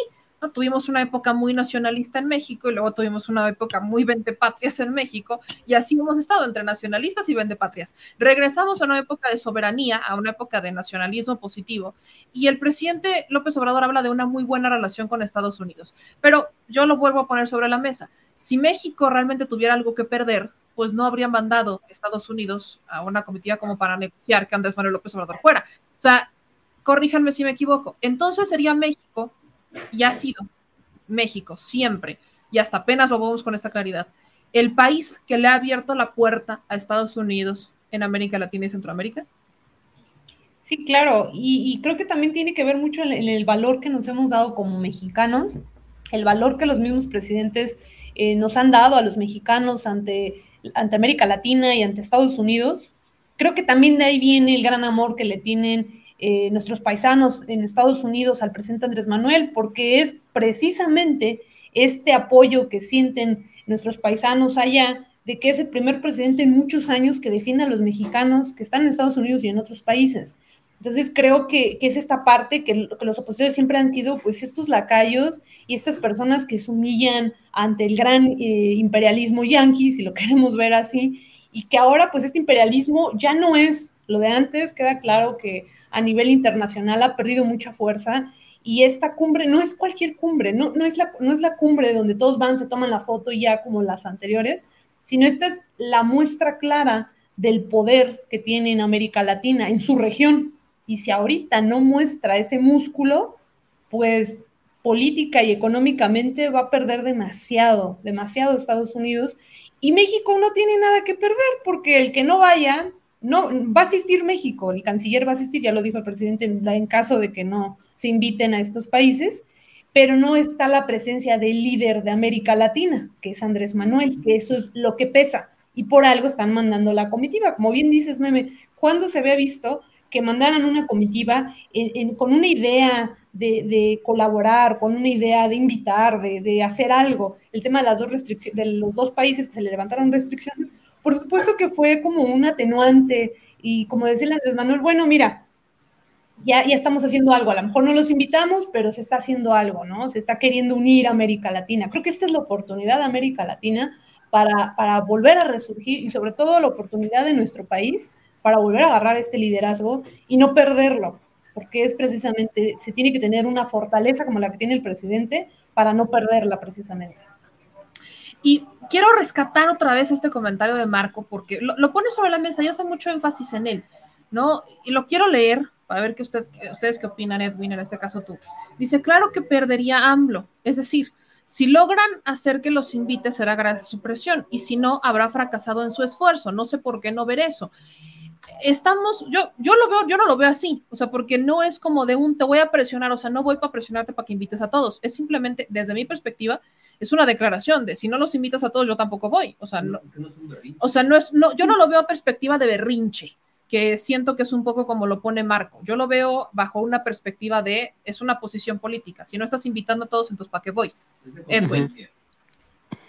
Em, ¿Cuál es tu lectura? Pues, o sea, primero, pensar que Andrés Manuel puede, o sea, como mover a el gobierno de los Estados Unidos, pues también es darle, o sea, es como extralimitar eh, lo que puede o no puede hacer. Yo creo que él, yo creo que hay mucha gente que sí se imagina que sí, Andrés Manuel es una suerte de Mesías, eh, casi omnipotente, y, y, en sus pequeñas mentes es tan poderoso que puede hacer mover a las posiciones de los Estados Unidos. Yo pienso que no es así, yo pienso que tiene una posición congruente con sus ideales, que es, no puede haber una supuesta cumbre de las Américas si tú no invitas a todos los países del continente americano, ¿no? Y si tú no, y si no los invitas, yo en lo personal no voy. Ya si se les invita y si no van, es otro problema, es otra cuestión. Ahora también yo quisiera hablar un poco de que Estados Unidos también está velando un poco por sus intereses. Es decir, que Estados Unidos tenga un aliado tan grande como lo somos, o sea, como lo es México en, tanto país, en, en momentos en los que tiene ahora sí rivales geopolíticos importantes que no los tuvo en los últimos 29 años, eh, pues es muy importante para Estados Unidos. Y em, claro que le conviene suavizar las medidas eh, de sanciones económicas en cuanto, o sea, contra Venezuela y contra Cuba. La gente, mucha gente no lo sabe, pero buena parte del petróleo que importa a Estados Unidos, a pesar de también empezar a ser productor debido a fracking, viene de Venezuela y tiene un gran problema, que ahora tiene que surtir de gas. O sea, va a tener un problema energético fuerte Estados Unidos. ¿Por qué? Porque por la guerra en Ucrania los rusos les cerraron el, el, gas a los europeos y ahora tiene que surtirles de gas. Y entonces, ¿de dónde va a surtir ese déficit eh, energético? Pues con petróleo venezolano. Tan, tan tontos no son, lo reitero. Sí es un imperio en decadencia, pero no son, no, son imbéciles, ¿no? También están, eh, también tienen intereses. Tan es así que uno de, los, de las entidades a las que se les levantaron algunas sanciones para que pudiera hacer negocios con petroleras europeas y estadounidenses, pues es a PDVSA. Y ese, con eso quiero cerrar. Ayúdenme a poner sobre la mesa en sus comentarios finales, más lo que quieran agregar, hacia dónde vamos. Vemos a un México que se ha fortalecido, se busca fortalecer con programas en Centroamérica. Vemos a un presidente López Obrador que a mitad de su administración eh, pues empieza a decir, bueno, vamos a ir a resolver las causas de fondo, a presionar ahí sí a Estados Unidos con los asuntos del recurso que prometió dar y que no ha dado, ¿no? Los presionaba incluso diciendo, vaya la ironía, ¿no? Como para la guerra, así sueltan millones, pero para resolver un problema que a cada rato aqueja, que es la migración, entonces ahí sí no mueven ni un peso. Y lo hizo desde una perspectiva pues bastante educada, pero sí a modo un, poco de reclamo y de presión. ¿A dónde vamos a ir enfocados? ¿A dónde vamos encaminados, mi querida Steph? ¿Y cuál es tu, reflexión también de cierre sobre esto? Pues después de muchos años vamos a ser un país otra vez soberano, un país donde no dependemos, eh, porque económicamente todos los países dependen, pero Estados Unidos, México venía dependiendo hasta moralmente de, de Estados Unidos. Traíamos una dependencia absoluta donde si Estados Unidos decía que no, México no movía un solo dedo. Creo que, ahora es este presidente el que le está dando la muestra a Estados Unidos y al mundo y América Latina. Creo que también esta fuerza que está tomando varios países de, de América Latina viene precisamente de decir, bueno, pues si México rechaza ir, ¿por qué nosotros no? E-, es como este, este, esta rebeldía, si lo queremos llamar así, pero no es rebeldía, creo que tiene que ver más con un tema de soberanía, un tema donde los países empiezan a sentir también este pues, nacionalismo, este amor a tu patria, este amor a México, este amor a cada, cada país, a su, a su región. Eh, creo que a eso vamos. También eh, algo que sí le apuesta mucho el presidente Andrés Manuel es esta unión de las Américas, esta, esta unión de los estados este, de Latinoamérica en donde se puedan unir económicamente, porque es increíble que todos estamos tan cerca, pero tan lejos a la vez, en muy poco comercio regional, si lo, si lo queremos ver así, eh, y todo se exporta, pero todos los países exportan a, a, a, las grandes naciones, pero entre nosotros que estamos tan cerca tampoco pasa, ¿no? El presidente lo ha dicho en varias mañaneras, y creo que es ahora cuando siendo países tan ricos en todos los términos, sobre todo en los términos eh, pues de riqueza mineral y vegetal y demás, creo que nos podríamos ayudar mucho. Lo ha mencionado el presidente que fuese como una clase de, Unión Europea, con, más o menos, porque es otro nivel la, Unión Europea, pero que sí se hiciera este apoyo entre todos. Y algo que sí mencionó eh, hace un año que vinieron eh, varios, varios jefes de Estado aquí a México precisamente, fue que pues la región de América Latina con Estados Unidos y Canadá se tiene que fortalecer porque otras regiones se han fortalecido y están creciendo y, sí le metió como un cierto calambre eh, el presidente Andrés Manuel a Estados Unidos y le dijo, bueno, pues es que si China está creciendo a estos niveles exponenciales, eh, pues para en 20 años, 10 años, China va a ser, eh, va a representar más del 80% de, de, la riqueza a nivel internacional y Estados Unidos representará un 20%. ¿Qué le está diciendo Estados Unidos? El mensaje no es velado, es abiertamente. Échale ganas, échale ganas con América Latina, échale ganas y, y voltea a ver todos los problemas que tenemos aquí en América Latina. Trabajemos en conjunto económica y políticamente y, atendamos las necesidades de la gente. La gente no tiene por qué emigrar de su país si su país está bien, si hay economía, si hay trabajo, si, si hay seguridad. Entonces creo que va ese mensaje muy claro. Si Estados Unidos no lo entiende hoy, en este año 2022, va a tener consecuencias grandes y van a ser consecuencias políticas y económicas muy grandes, que esto va a ser como una avalancha que en unos años más China estará metido y Rusia aquí en América Latina y Estados Unidos será una potencia totalmente ya eh, en el abismo. Mi querido Edwin, ¿cuál es tu reflexión de cierre? Pues bueno, preguntas que hacia dónde vamos. Considero que vamos hacia un país que, poco a poco toma su, su merecido lugar en cuanto a potencia regional en cuanto a que claro que México también tiene intereses nacionales, en que claro que México tiene muchísimos, digamos, puentes culturales, económicos, políticos con diversos países de América Latina, o sea, tendremos que voltear más hacia el sur eh, y vamos a un mundo distinto al que los Estados Unidos se van a tener que acostumbrar. O sea, se van a tener que acostumbrar a que ya no son el hegemón y que si es que no quieren atener a los a sus otros dos mayores competidores a, literalmente en su frontera, tendrán que tener tendrán que idearse otra política para lidiar con los países de América Latina. O sea, ya no pueden estarlos bloqueando nada más así porque sí, ya no pueden decir eh, los vamos a mangonear, ¿verdad? porque eh, es una palabra como coloquial, pero los vamos a, a tratar de, tontos, ¿no? Eh, entonces creo que eso, hacia eso vamos. Como, o sea, México y como América Latina, como un bloque más cohesionado, y Estados Unidos tendrá que cambiar frente a eso. Si es que de verdad no quiere, que de por sí ya los tienen a sus puertas, por ejemplo, eh, Bolivia eh, tiene muchos pactos comerciales con China y con Rusia, igual Brasil, y se van a ampliar. Eh, Argentina forma parte de la nueva ruta de la seda, cosa que a los Estados Unidos seguramente no los tiene nada contentos. Eh, entonces, pues tendrá que cambiar si es que no quiere perder su, su esfera de influencia, que es América Latina. Pues yo, como siempre, como todos los miércoles, agradezco mucho, Steph, ya te extrañábamos mucho, oye, tus fans andaban extrañándote y pedirles que me ayuden a decirle a la gente en dónde los pueden encontrar para que no los extrañen toda la semana. Empiezo contigo, Steph, ¿en dónde pueden seguirte? Muchas gracias, Meme. Como siempre es un gusto estar aquí con todos ustedes y sobre todo con tu auditorio.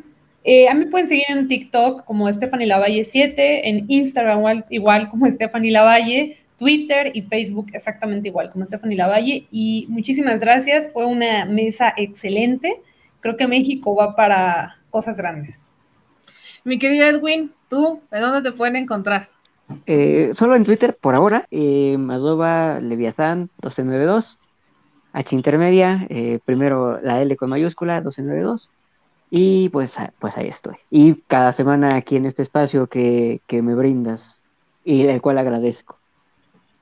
Pues yo feliz de la vida, encantada de poderlos tener aquí todos los miércoles y nos vemos la próxima semana. Les mando un abrazo gigante a los dos, cuídense mucho y que tengan una excelente semana. Claro que sí, buenas noches, hasta luego ambas. Buenas y noches, la audiencia. Vámonos, señor productor.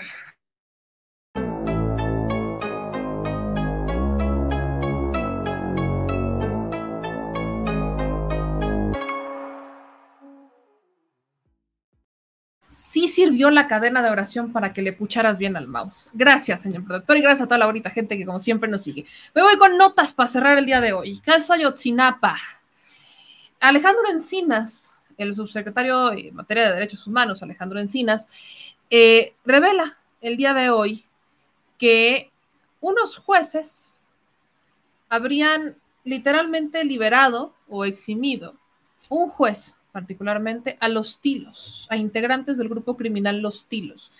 Dice eh, la secretaria de Gobernación en un comunicado que la acusación contra los Tilos está sustentada en evidencia sólida. Sin embargo, el Poder Judicial de la Federación impide el acceso a la verdad y la justicia de las víctimas. Aunque los dos supuestos criminales siguen detenidos, la dependencia federal consideró que no se valoró la solidez de las evidencias obtenidas por la vía legal. De acuerdo con la Secretaría de Gobernación, se notificó el auto de conclusión del asunto contra los dos sujetos, por la cual no se les procesó por los delitos de delincuencia organizada. No obstante, quien seguirán, quienes seguirán en prisión es porque se les investiga por la desaparición de los normalistas ocurrida en Iguala Guerrero la noche de la madrugada del 26 y 27 de septiembre de 2014, desde el momento, fecha en la que se desconoce el paradero de los jóvenes. Enrique Beltrán Santés, juez segundo de distrito de procesos penales federales del Estado de México, consideró que los acusados ya habrían sido juzgados por el mismo delito, imputando nuevamente este, por la unidad especializada de la Fiscalía General de la República. Y por ello, la autoridad judicial valoró que no podían ser procesados de nuevo. O sea, dejan a estos dos delincuentes, posiblemente, bueno, del grupo delincuencial Los Tilos, vinculados a la desaparición de los normalistas de Yotzinapa, y como ya los habían juzgado una vez, pero no habían encontrado esa vez mayores pruebas, recordemos que el caso de Ayotzinapa está completamente viciado, la investigación fue completamente corrupta, entonces es muy complicado, ¿no? Unir todas las partes. Pero bajo eso, el juez dijo, no, aunque están todos los elementos, aunque las cosas hoy sí se las están haciendo diferentes y las están, las están haciendo bien, dice el juez, no, no, ya los juzgaron una vez, ya no, no los podemos juzgar dos veces por el mismo delito. La autoridad judicial valora que no van a poder ser procesados de una vez. Y de ahí nace que Alejandro Encinas, eh, que también es presidente de la Comisión Presidencial para la Verdad y Acceso a la Justicia en el caso de Yotzinapa, acusó que eso está entorpeciendo los esfuerzos para dar con el paradero de los jóvenes. Dice el subsecretario Encinas, el juzgador no considera que en su momento su puesta en libertad ocurrió por falta de elementos, no porque se resolvió en definitiva el asunto, que es la diferencia. Hubo una falta de elementos, más no porque fuera asunto juzgado. Hoy que se tienen los elementos, no los quieren juzgar. Alejandro Encinas añadió que estas decisiones siguen frenando los resultados de las investigaciones, pues la línea principal es resolver la desaparición de los 43 estudiantes de la Escuela Normal Raúl Isidro Isidro Burgos, eh, como llevar a la justicia a quienes resulten responsables. No se precisó quiénes son los dos miembros de los tilos que habrían sido eximidos por la justicia, pero cabe destacar que en enero pasado fue detenido nuevamente Mateo Benítez Palacios, alias El Gordo, un supuesto sicario de Guerreros Unidos, por su presunto nexo con la desaparición de los normalistas. Tras esta nueva declaración de un testigo colaborador de la Fiscalía, se vuelve a girar una orden de, de arresto en su contra y cayó en el municipio de Iguala. Lamentable, lamentable que sean la justicia lo volvemos a mencionar, una justicia corrupta que le encanta dar carpetazos y no hacer su chamba. Pero para eso estamos los, los ciudadanos, para presionar, porque los jueces no se mandan solos y no son los todopoderosos. Nosotros también tenemos que hacer nuestra chamba y esto, créame, no lo vamos a soltar. Otra cosa que es de las noticias que usted debe de saber, ay, entró en vigor la nueva Ley General de Movilidad y Seguridad Vial. Esta ley, esta ley fue aprobada eh, hace, unos, hace unos días, no tiene muchas, unas semanas, tanto en la Cámara de Diputados como en el Senado. ¿Qué es lo que pasa? Bueno, ya entró en vigor el día de hoy, 18 de mayo, y para los conductores de motocicletas y conductores automovilistas, esto es importante. ¿Qué está prohibido? A partir de el día de hoy, está prohibido transitar en una motocicleta sin casco, hablar por teléfono y enviar mensajes instantáneos mientras se conduce un vehículo. Un automóvil no puede viajar a más de 110 kilómetros por hora en autopistas federales y el uso de cinturón de seguridad es una obligación para todos los pasajeros. Hoy entra en vigor esta ley, misma que fue publicada ayer en el Diario Oficial de la Federación. Entre las normas que aplican en todos los estados y municipios están los operativos de alcoholímetro, tanto a conductores de autos como motocicletas, además que cambia el trámite. En Puebla ya lo teníamos así, pero por ejemplo en la Ciudad de México sacar una licencia para conducir era muy fácil. Nada más llegabas, casi casi te presentabas, decías que una licencia y te la daban. Y ya, sin asegurarse de que supieras manejar. Entonces, lo que cambia es que ya esto es generalizado, para que te den una licencia para conducir, tienes que hacer o tienes que aprobar el examen teórico y el examen práctico ya no solamente es el teórico, porque por ejemplo en Puebla solamente se tiene teórico, ahora es teórico y práctico. Y los límites de velocidad también fueron homologados a 80 kilómetros por hora en carriles centrales de avenidas de acceso controlado 50 kilómetros eh, por hora en vías primarias, 30 kilómetros por hora en vías secundarias. Los autobuses pueden transitar a una velocidad máxima de 85 kilómetros eh, por hora en carreteras, mientras que los transportes de carga solamente a 80 y los automóviles a 110 kilómetros por hora. Otra de las cosas es que no está, o sea, está permitido, por ejemplo, para los conductores de Uber o de Didi o los choferes que pueden utilizar los sujetadores para sus celulares siempre y cuando no obstaculicen la visibilidad del camino. El uso del cinturón de seguridad es para todos los pasajeros. Existe la prohibición de que un pasajero menor a 12 años viaje sin sistema de retención infantil y en asientos delanteros. Le repito que la ley fue aprobada en el Senado la semana, eh, eh, desde el pasado mes de abril, perdón, y de acuerdo con el decreto original, tiene por objeto establecer las bases y principios para garantizar un derecho a la movilidad en condiciones de seguridad vial, accesibilidad, eficiencia, sostenibilidad, calidad, inclusión e igualdad. Para que tome sus precauciones, sobre todo si es conductor, todavía vamos a poner sobre la mesa, ¿no? Vamos a poner sobre la mesa cómo es que lamentablemente eh, hay mucha corrupción con los de tránsito. Ahí hay mucha corrupción todavía con el policía de tránsito, muchísimo. Yo todavía he visto pasar a muchos conductores de motos sin casco, por ejemplo, y no les dicen absolutamente nada. En otros estados, en Puebla tampoco. En Puebla tampoco les dicen nada. Y no hablemos de Guatemala porque te deprimes. Ah, ya ni me hables de Guatemala. Te deprimes. Cada que ya, Guatemala ya, Guatemala ya, no es tu ejemplo. Ya no, son ya no es tu ejemplo a seguir. Pero antes de ser productor estaba, mandan a juicio a sus presidentes. Pero bueno, de ahí en fuera, ¿no? Bueno, pero ¿de qué sirve que los mandes a juicio cuando no sabes nada? Donde que te una base, ahora sí que entras a Guatemala y sales en Guatepeor. Pero hablando, hablando justamente de movilidad y seguridad vial, si me echas la mano con la foto, señor productor, para poder, no, o sea, que tú la ah, pongas. Es que no tengo yo la ¿No tienes ponerla? You can put it. you can put it. Bueno, yo se las pongo con todo gusto, con, todo, con todo gusto del universo.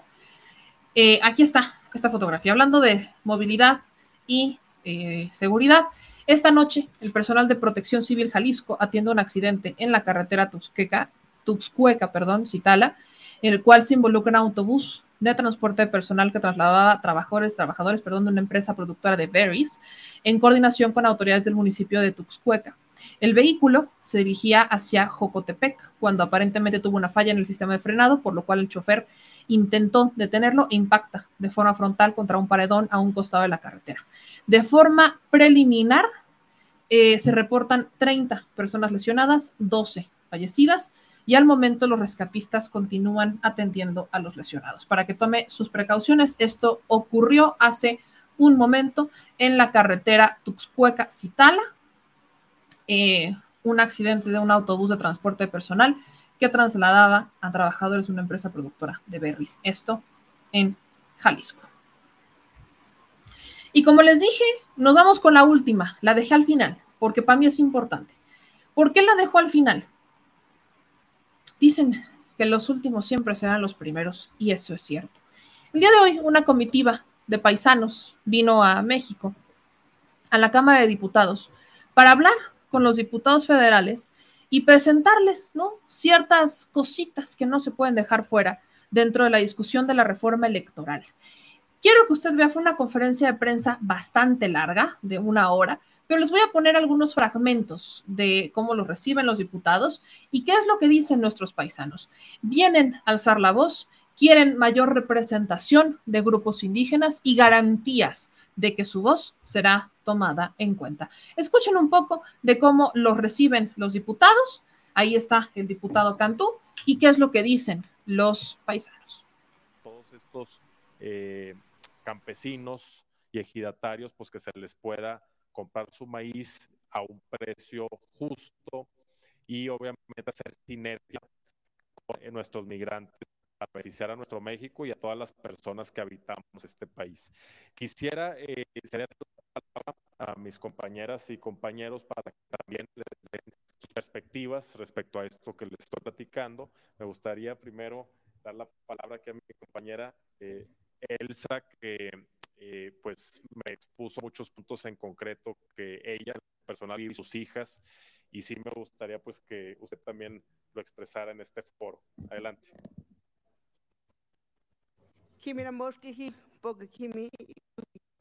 Gracias, que Dios me los bendiga. Gracias por, por aceptar esta charla y tener aquí a mis compañeros. Gracias que estamos unidos en una sola lucha. Quiero agradecer a este gobierno y ojalá, y ojalá que nuestra voz sea escuchada al señor presidente de la República. Señor presidente, usted me conoce, usted sabe y conoce la problemática que viven los pueblos originarios de los que salimos de nuestras comunidades rumbo a Estados Unidos. No se nos hizo a muchos el sueño americano allá, pero no con eso se nos limita a tener un sueño mexicano aquí, con las habilidades que adquirimos allá en el país vecino. Ojalá que algún día seamos realmente parte de esta cuarta transformación que estamos pidiendo a gritos hace mucho tiempo los pueblos originarios. Y sí, quiero ser parte de esta transformación si usted me lo permite y si usted quiere trabajar y reconfortar este compromiso que hizo con los pueblos originarios. Agradezco al diputado y agradezco a todos mis compañeros que hoy en día expusimos grandes temas y ojalá que se hagan eco de lo que se expuso hoy este día. Gracias. Gracias. Elsa de la Cruz Martínez, originaria de San Pedro del Rosal, Atlacomulco, Estado de México. Adelante. Gracias. Eh, buenas tardes, Pisiltic, eh, Ans. Yo soy Rosalba Gómez, celtal migrante eh, de los Estados Unidos. Y esta reunión ha sido muy productiva en el sentido de que em, es importante hacer la migración tiene un rostro indígena. Pues ahí se está cortando la, como que la señal estuvo bastante mala hoy en la Cámara de Diputados. Se nota que como cuando no andan en, cuando andan en eh, fuera de los periodos oficiales se les corta la señal a los diputados. Pero el asunto es que vino esta comitiva, se estaban organizando desde hace semanas, a que los escucharan. Uno de los temas centrales son los pueblos originarios, que los pueblos originarios sean realmente representados. Una de las quejas que hubo mucho con los, con los candidatos a diputados migrantes y que incluso no solo con los candidatos a diputados migrantes, sino que también lo vimos con las cuotas indígenas, es que teníamos, por ejemplo, a gente que no viene de una comunidad indígena, que solamente le otorgaron una cartita, me imagino yo bastante opaco el proceso para entregarles esa cartita que los acredite como de la comunidad, para que pudieran ocupar un cargo, o sea, que pudieran entrar por esa cuota. Las cuotas, yo nunca he estado de acuerdo con las cuotas, pero hay que entender por qué están las cuotas. Yo soy una persona que vive pensando que quizás soy muy idealista, muy utópica, pero tengo una parte realista y la expreso. En la parte idealista de Meme Yamel, no tendríamos, no son necesarias, no necesitaríamos las cuotas, porque pues cabe, cabría en nuestra cabeza, todos nosotros, que las personas indígenas tienen derecho a estar representados, que las mujeres, los jóvenes, la comunidad LGBT, o sea, todos tienen derecho a estar representados. Todos los migrantes, todos. Pero de no ser por estas cuotas, simple y sencillamente no los tendríamos ahí. Porque el poder corrompe, porque hay intereses que evidentemente no están detrás y que no forman parte de los grupos indígenas, ¿no? Entonces, es un hecho que sin estas cuotas, simple y sencillamente, no tendríamos una este, representación. Pero como los intereses también son bastante grandes y bastante corruptos, pues entonces tenemos a un eh, político o varios políticos que utilizan esas cuotas de forma corrupta para entrar y ser los legisladores ellos, cuando no forman parte de esas cuotas, no forman parte de las cuotas indígenas. No, vaya, lo hemos dicho muchas veces, tanto el señor productor como yo, estamos bajo un México en el que los políticos, hasta ahorita, porque antes no lo hacían, no tomaban en cuenta a los paisanos. ¿Por qué? Porque no votan según quién. Ah, empiezan a votar los paisanos y empiezan a ver que los paisanos tienen intenciones de votar y de participar, y entonces sí, ya ven a los políticos mexicanos hacer giras en Estados Unidos, ir a visitarlos, que si les organizan reuniones, ¿no? Ahí ya, ya los podemos ver. Pero hasta que ellos creen que los paisanos votan. La lucha por la, por la representación de los migrantes no solamente es la representación de los migrantes, es la representación de grupos minoritarios, lo digo entre comillas, pero son grupos muy fuertes migrantes mexicanos que son 40 millones en todo el mundo. Más o menos son como 40 millones en todo el mundo. O sea, no son poquitos. Y no están debidamente representados. En el caso de la reforma electoral, el Instituto Nacional Electoral tiende a pensar, ¿no? Tiende a pensar que es porque ellos no quieren participar. Ah, caray. ¿Cómo? O sea, ¿cómo? ¿Según quién? Lo hemos debatido ampliamente. Entonces, yo celebro que hayan venido porque a los legisladores, según lo que tengo entendido, no solamente les exigieron que se pusieran las pilas con la reforma electoral, sino también con la Cancillería. Vinieron a hacer presión de, a ver, la Cancillería no está ayudándonos, ya lo, lo hemos platicado muchas veces, con las, con los consulados, los errores que hay, que los trámites no se dan abasto, la gente se queda muchas veces sin un trámite, los necesitan, hay discriminación, malos tratos, prepotencia. Entonces, vinieron mucho a hacer eco, mucho, mucho a hacer eco en cuanto a el tema de los consulados. También vinieron a hacer eco en cuanto a la representación de los grupos minoritarios dentro de los grupos de poder, o sea, que puedan realmente acceder a los grupos de poder, Cámara de Diputados, Cámara de Senadores, y también vinieron a hacer un eco en cuanto a el sueño mexicano. Usted lo escuchaba hace un momento, el sueño mexicano, que lamentablemente eh, para algunos lo han minimizado bastante, pero hoy ya tenemos varios paisanos que ya están buscando el sueño mexicano.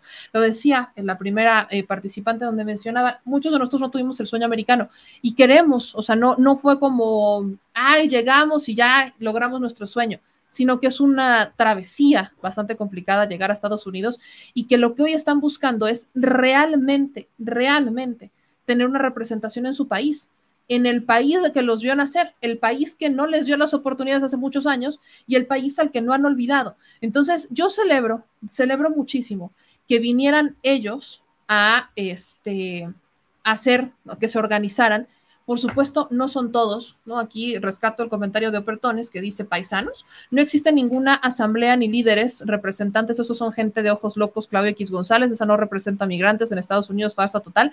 Mira, yo tuve la oportunidad de escucharlos en varias, este, en varios grupos de Space, y sí voy a decir que hay un problema. ¿Cuál es el problema? Que no se organiza. Son organizaciones que existen, por ejemplo, la de Nueva York, la de California, o bueno, la de Los Ángeles, luego están algunos de Texas, o sea, están muy separados, muy separados. ¿Cuándo se van a organizar? O sea, pareciera que a veces, y lo, digo con todo respeto, no generalizo tampoco, pero hay algunas personas que están esperando a ver a qué hora les llegan la organización, a ver a qué hora le tocan el timbre de su casa y le dicen, ella, aquí estamos, nos vamos a organizar, ¿le entras o no? Eso creo que sí ha sido un error. Eso creo que sí ha sido un error. Pero tampoco es sencillo. No es sencillo unificar a 40 millones de mexicanos que tiene años que se fueron y que hay algunos que quizás estén interesados y otros no. ¿En dónde queda la organización? Ahora, tampoco vamos a decir que todo paisano está de acuerdo con, la, con el obradorismo o que todo paisano está de acuerdo con la política. O sea, no podemos, no podemos simplemente decir que todo paisano, que todo mexicano en el exterior está o quiere participar, ¿no? Pero ¿en dónde queda la organización ciudadana? A veces es un poco frustrante el que muchas veces te digan, es que tú nos tienes que organizar o que busquen a una persona que los organice. ¿Que no se pueden organizar ustedes en sus comunidades? Hoy tenemos en las maravillosas redes sociales que nos permiten organizarnos, aunque no nos conozcamos. Y esto hay que entenderlo, tampoco es fácil cuando tu primera, o sea, el, que, el hecho de que estés en Estados Unidos o que te hayas ido de tu país, no es porque, ay, te estás rascando la panza en México. No, sino porque estás persiguiendo la chuleta. Estás persiguiendo la chuleta y a veces tienes hasta tres turnos y no te da tiempo ni de dormir. Por supuesto que no es fácil, pero dentro de todo eso, quienes quieran organizarse, quienes quieran realizar esa organización, encontrarán los tiempos y encontrarán la manera de organizarse, la manera de participar, aunque sea a distancia a través de las redes sociales, podrá ser pero encontrarán la manera de unirse. Eso es algo que hacen mucho los paisanos cuando salen del país. Se encuentran, encuentran entre migrantes y los une, los une esa, ese sentimiento de haber abandonado su país porque ese país no les pudo ofrecer las oportunidades que les tuvo que haber ofrecido.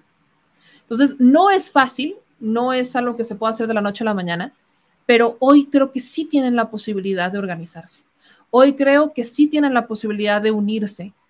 Hoy creo que sí tienen una oportunidad en las manos. Y así como llegó esta comitiva, ojalá vengan otras. Y que ojalá tomen y hagan eco de aquellas que no pueden venir, porque muchos todavía no pueden regresar a su país.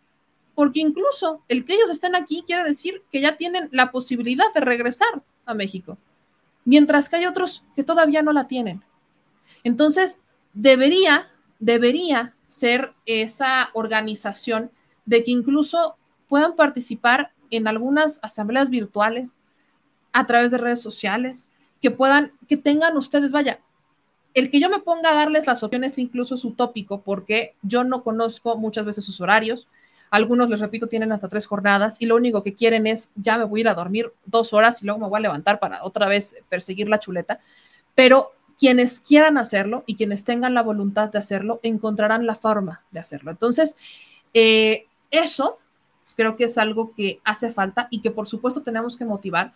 Las redes sociales son justamente una gran oportunidad para que no tengan que desplazarse, para que puedan debatir, los grupos de WhatsApp, los grupos de Telegram, los grupos de Twitter, los grupos de Facebook, son oportunidades para, para unir redes. Y esas redes son una grandiosa oportunidad para organizarse y que quienes tengan la oportunidad de venir a México y hacer eco con los diputados o con los legisladores o con los senadores, lo puedan hacer. De eso se trata. Se trata de organizarse. Y eso es algo que nace de la voluntad, no es algo que se pueda imponer. Y bueno, dicho eso, hasta aquí llegamos el día de hoy. Yo les agradezco a todos y cada uno de ustedes por acompañarnos en este espacio donde decimos las cosas al Chile. Por ejemplo, acá dice Vicky Gómez, nosotros el pueblo tenemos un gran trabajo, me de organizarnos y buscar información aquí en el país y afuera también. Dice Sin Fronteras, lo gacho es que mexicanos en el país dicen que no tenemos derechos por no vivir en el país, pero no se quejan de los dineros que se envían al país. Eh, dice Ralph, es de las pocas veces que veo gente de pueblos originarios y les dan la palabra para exponer sus problemas, porque el PAN invita a ucranianos, españoles y hasta cabilderos. Eh, dicen acá, Germán, no somos mezcla de españoles, se cree eso por los apellidos, pero los apellidos son puestos con el bautizo. Este, dicen acá, los judíos emigran a todo el mundo y están bien organizados, copiemos ese ejemplo. Eh, aquí nos dice Ani, Anibau, bonita noche, que descansen. Marco Sánchez, organizarse no es fácil, no, pero es imposible. Yo creo que no. Este, nos dicen aquí en otros comentarios, Alexei, exacto. Hay que reconocer el nivel de inclusión y politización de los paisanos. Pronto veremos más representantes políticos auténticamente salidos del pueblo. Incluso yo no descarto y sueño que llegue ese día en que tengamos mexicanos representantes en Estados Unidos. Si ya tenemos representantes cubanos, o sea, si hay representantes cubanos, en, en- cubanos americanos en el Congreso, que también hay Costa- de Costa Rica, Puerto Rico, pero mexicanos que realmente le hagan caso a los mexicanos.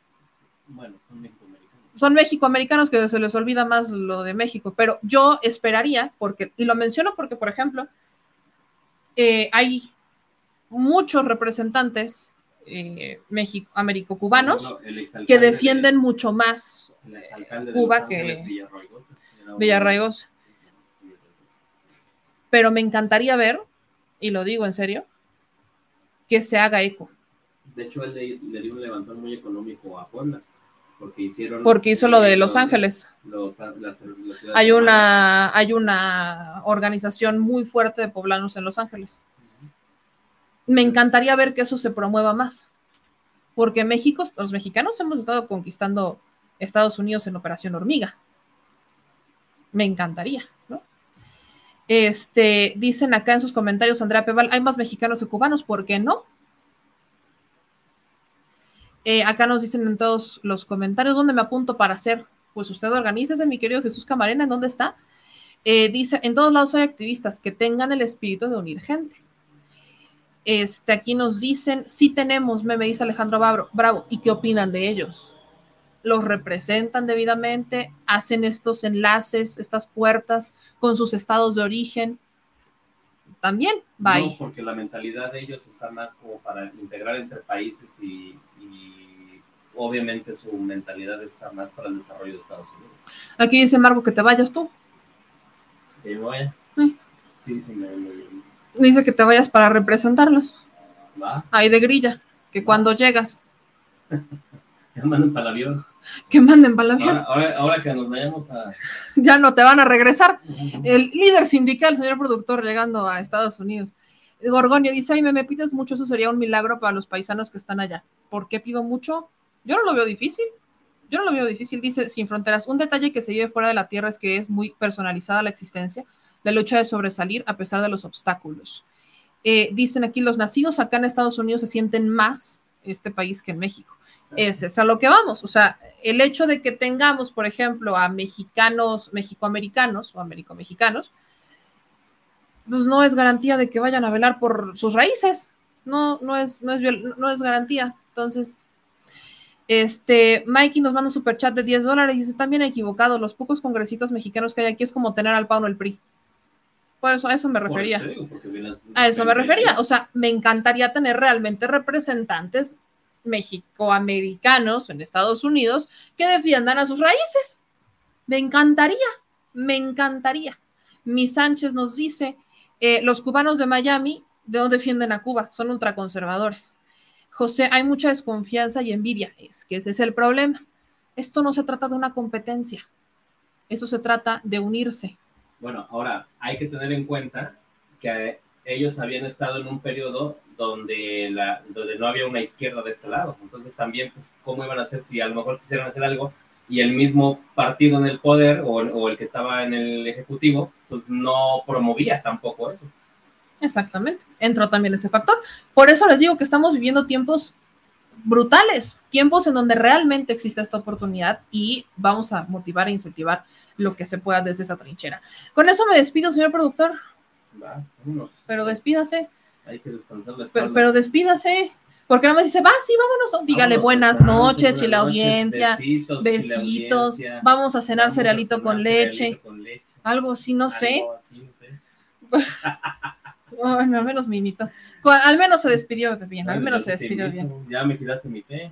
Ay, aquí todavía hay, miren, media taza de té, ahí, ahí se, se puede ver, se puede ver el señor té.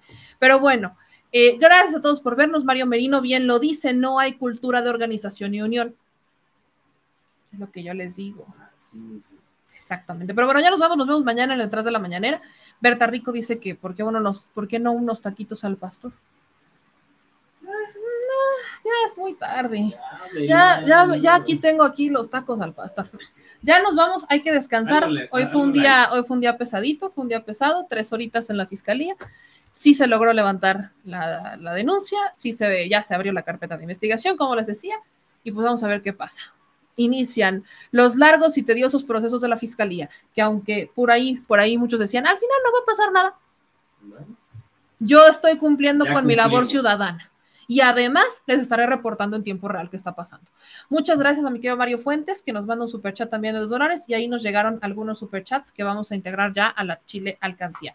Nos vemos mañana, nos vemos en el detrás de la mañana. Descansen, estén pendientes, señor productor. Ahorita le comparto un poquito más de té para que duerma tranquilito, para que no ronque y lo escuche yo hasta acá. Que descanse, señor productor, que descanse toda mi querida Chile audiencia. Nos vemos mañana. Adiós. Adiós.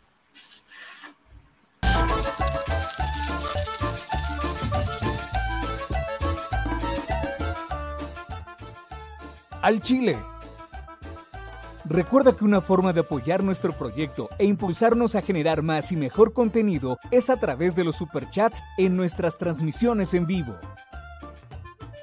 Solo tienes que dirigirte al recuadro donde escribes mensajes, darle clic al símbolo de moneda, colocar los datos de tu tarjeta bancaria, el monto a donar y de forma inmediata se verá reflejado en un recuadro de color con el mensaje de tu preferencia.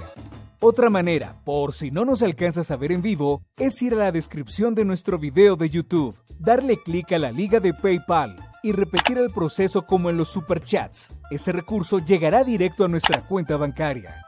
En Facebook también puedes apoyarnos de forma mensual. En el inicio de nuestra página encontrarás el botón Quiero colaborar. Ahí podrás adquirir una membresía que nos impulsará a seguir combatiendo la infodemia desde esta plataforma. Y si eres de los que no confía en la tecnología, puedes hacer un depósito o transferencia a nuestro número de tarjeta Banamex, desde cualquier establecimiento, banco y hasta tu aplicación móvil. Anótalo. El número es 4766-8415-9203-0897. Recuerda, esto es completamente voluntario. Y es una forma de apoyar e involucrarte más con este proyecto independiente. Hazlo tuyo y comparte.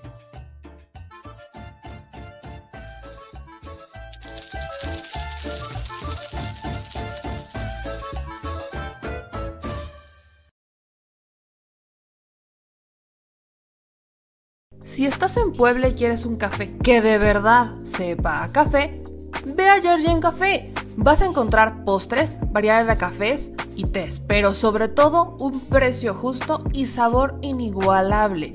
Por la pandemia, su servicio es solo para llevar, pero de verdad no te lo puedes perder.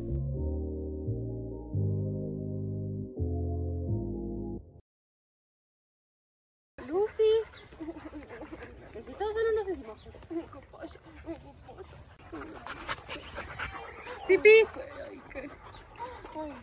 También chiquitos. Y la que está tomando agua. Y el blanquito que está aquí. Bueno, como cafecito clarito. Guay, los chinos, ¿no? ¿por qué? ¿Por qué así? ¿Cuál es la angustia? ¿Cuál es la angustia? Oye, Bruce, ¿por qué chino? Sí, la gente sí lo estudió.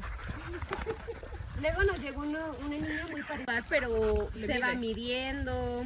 Como que si le gruñen o algo así se quita y no, no, que no, no todos los perritos lo quieren. Y cuando le llega a atacar a algún perro se echa también. Pero es serio con los cachos. Estos no le hacen nada. Esto se ve que estaba súper bien. ¿Se les acabó?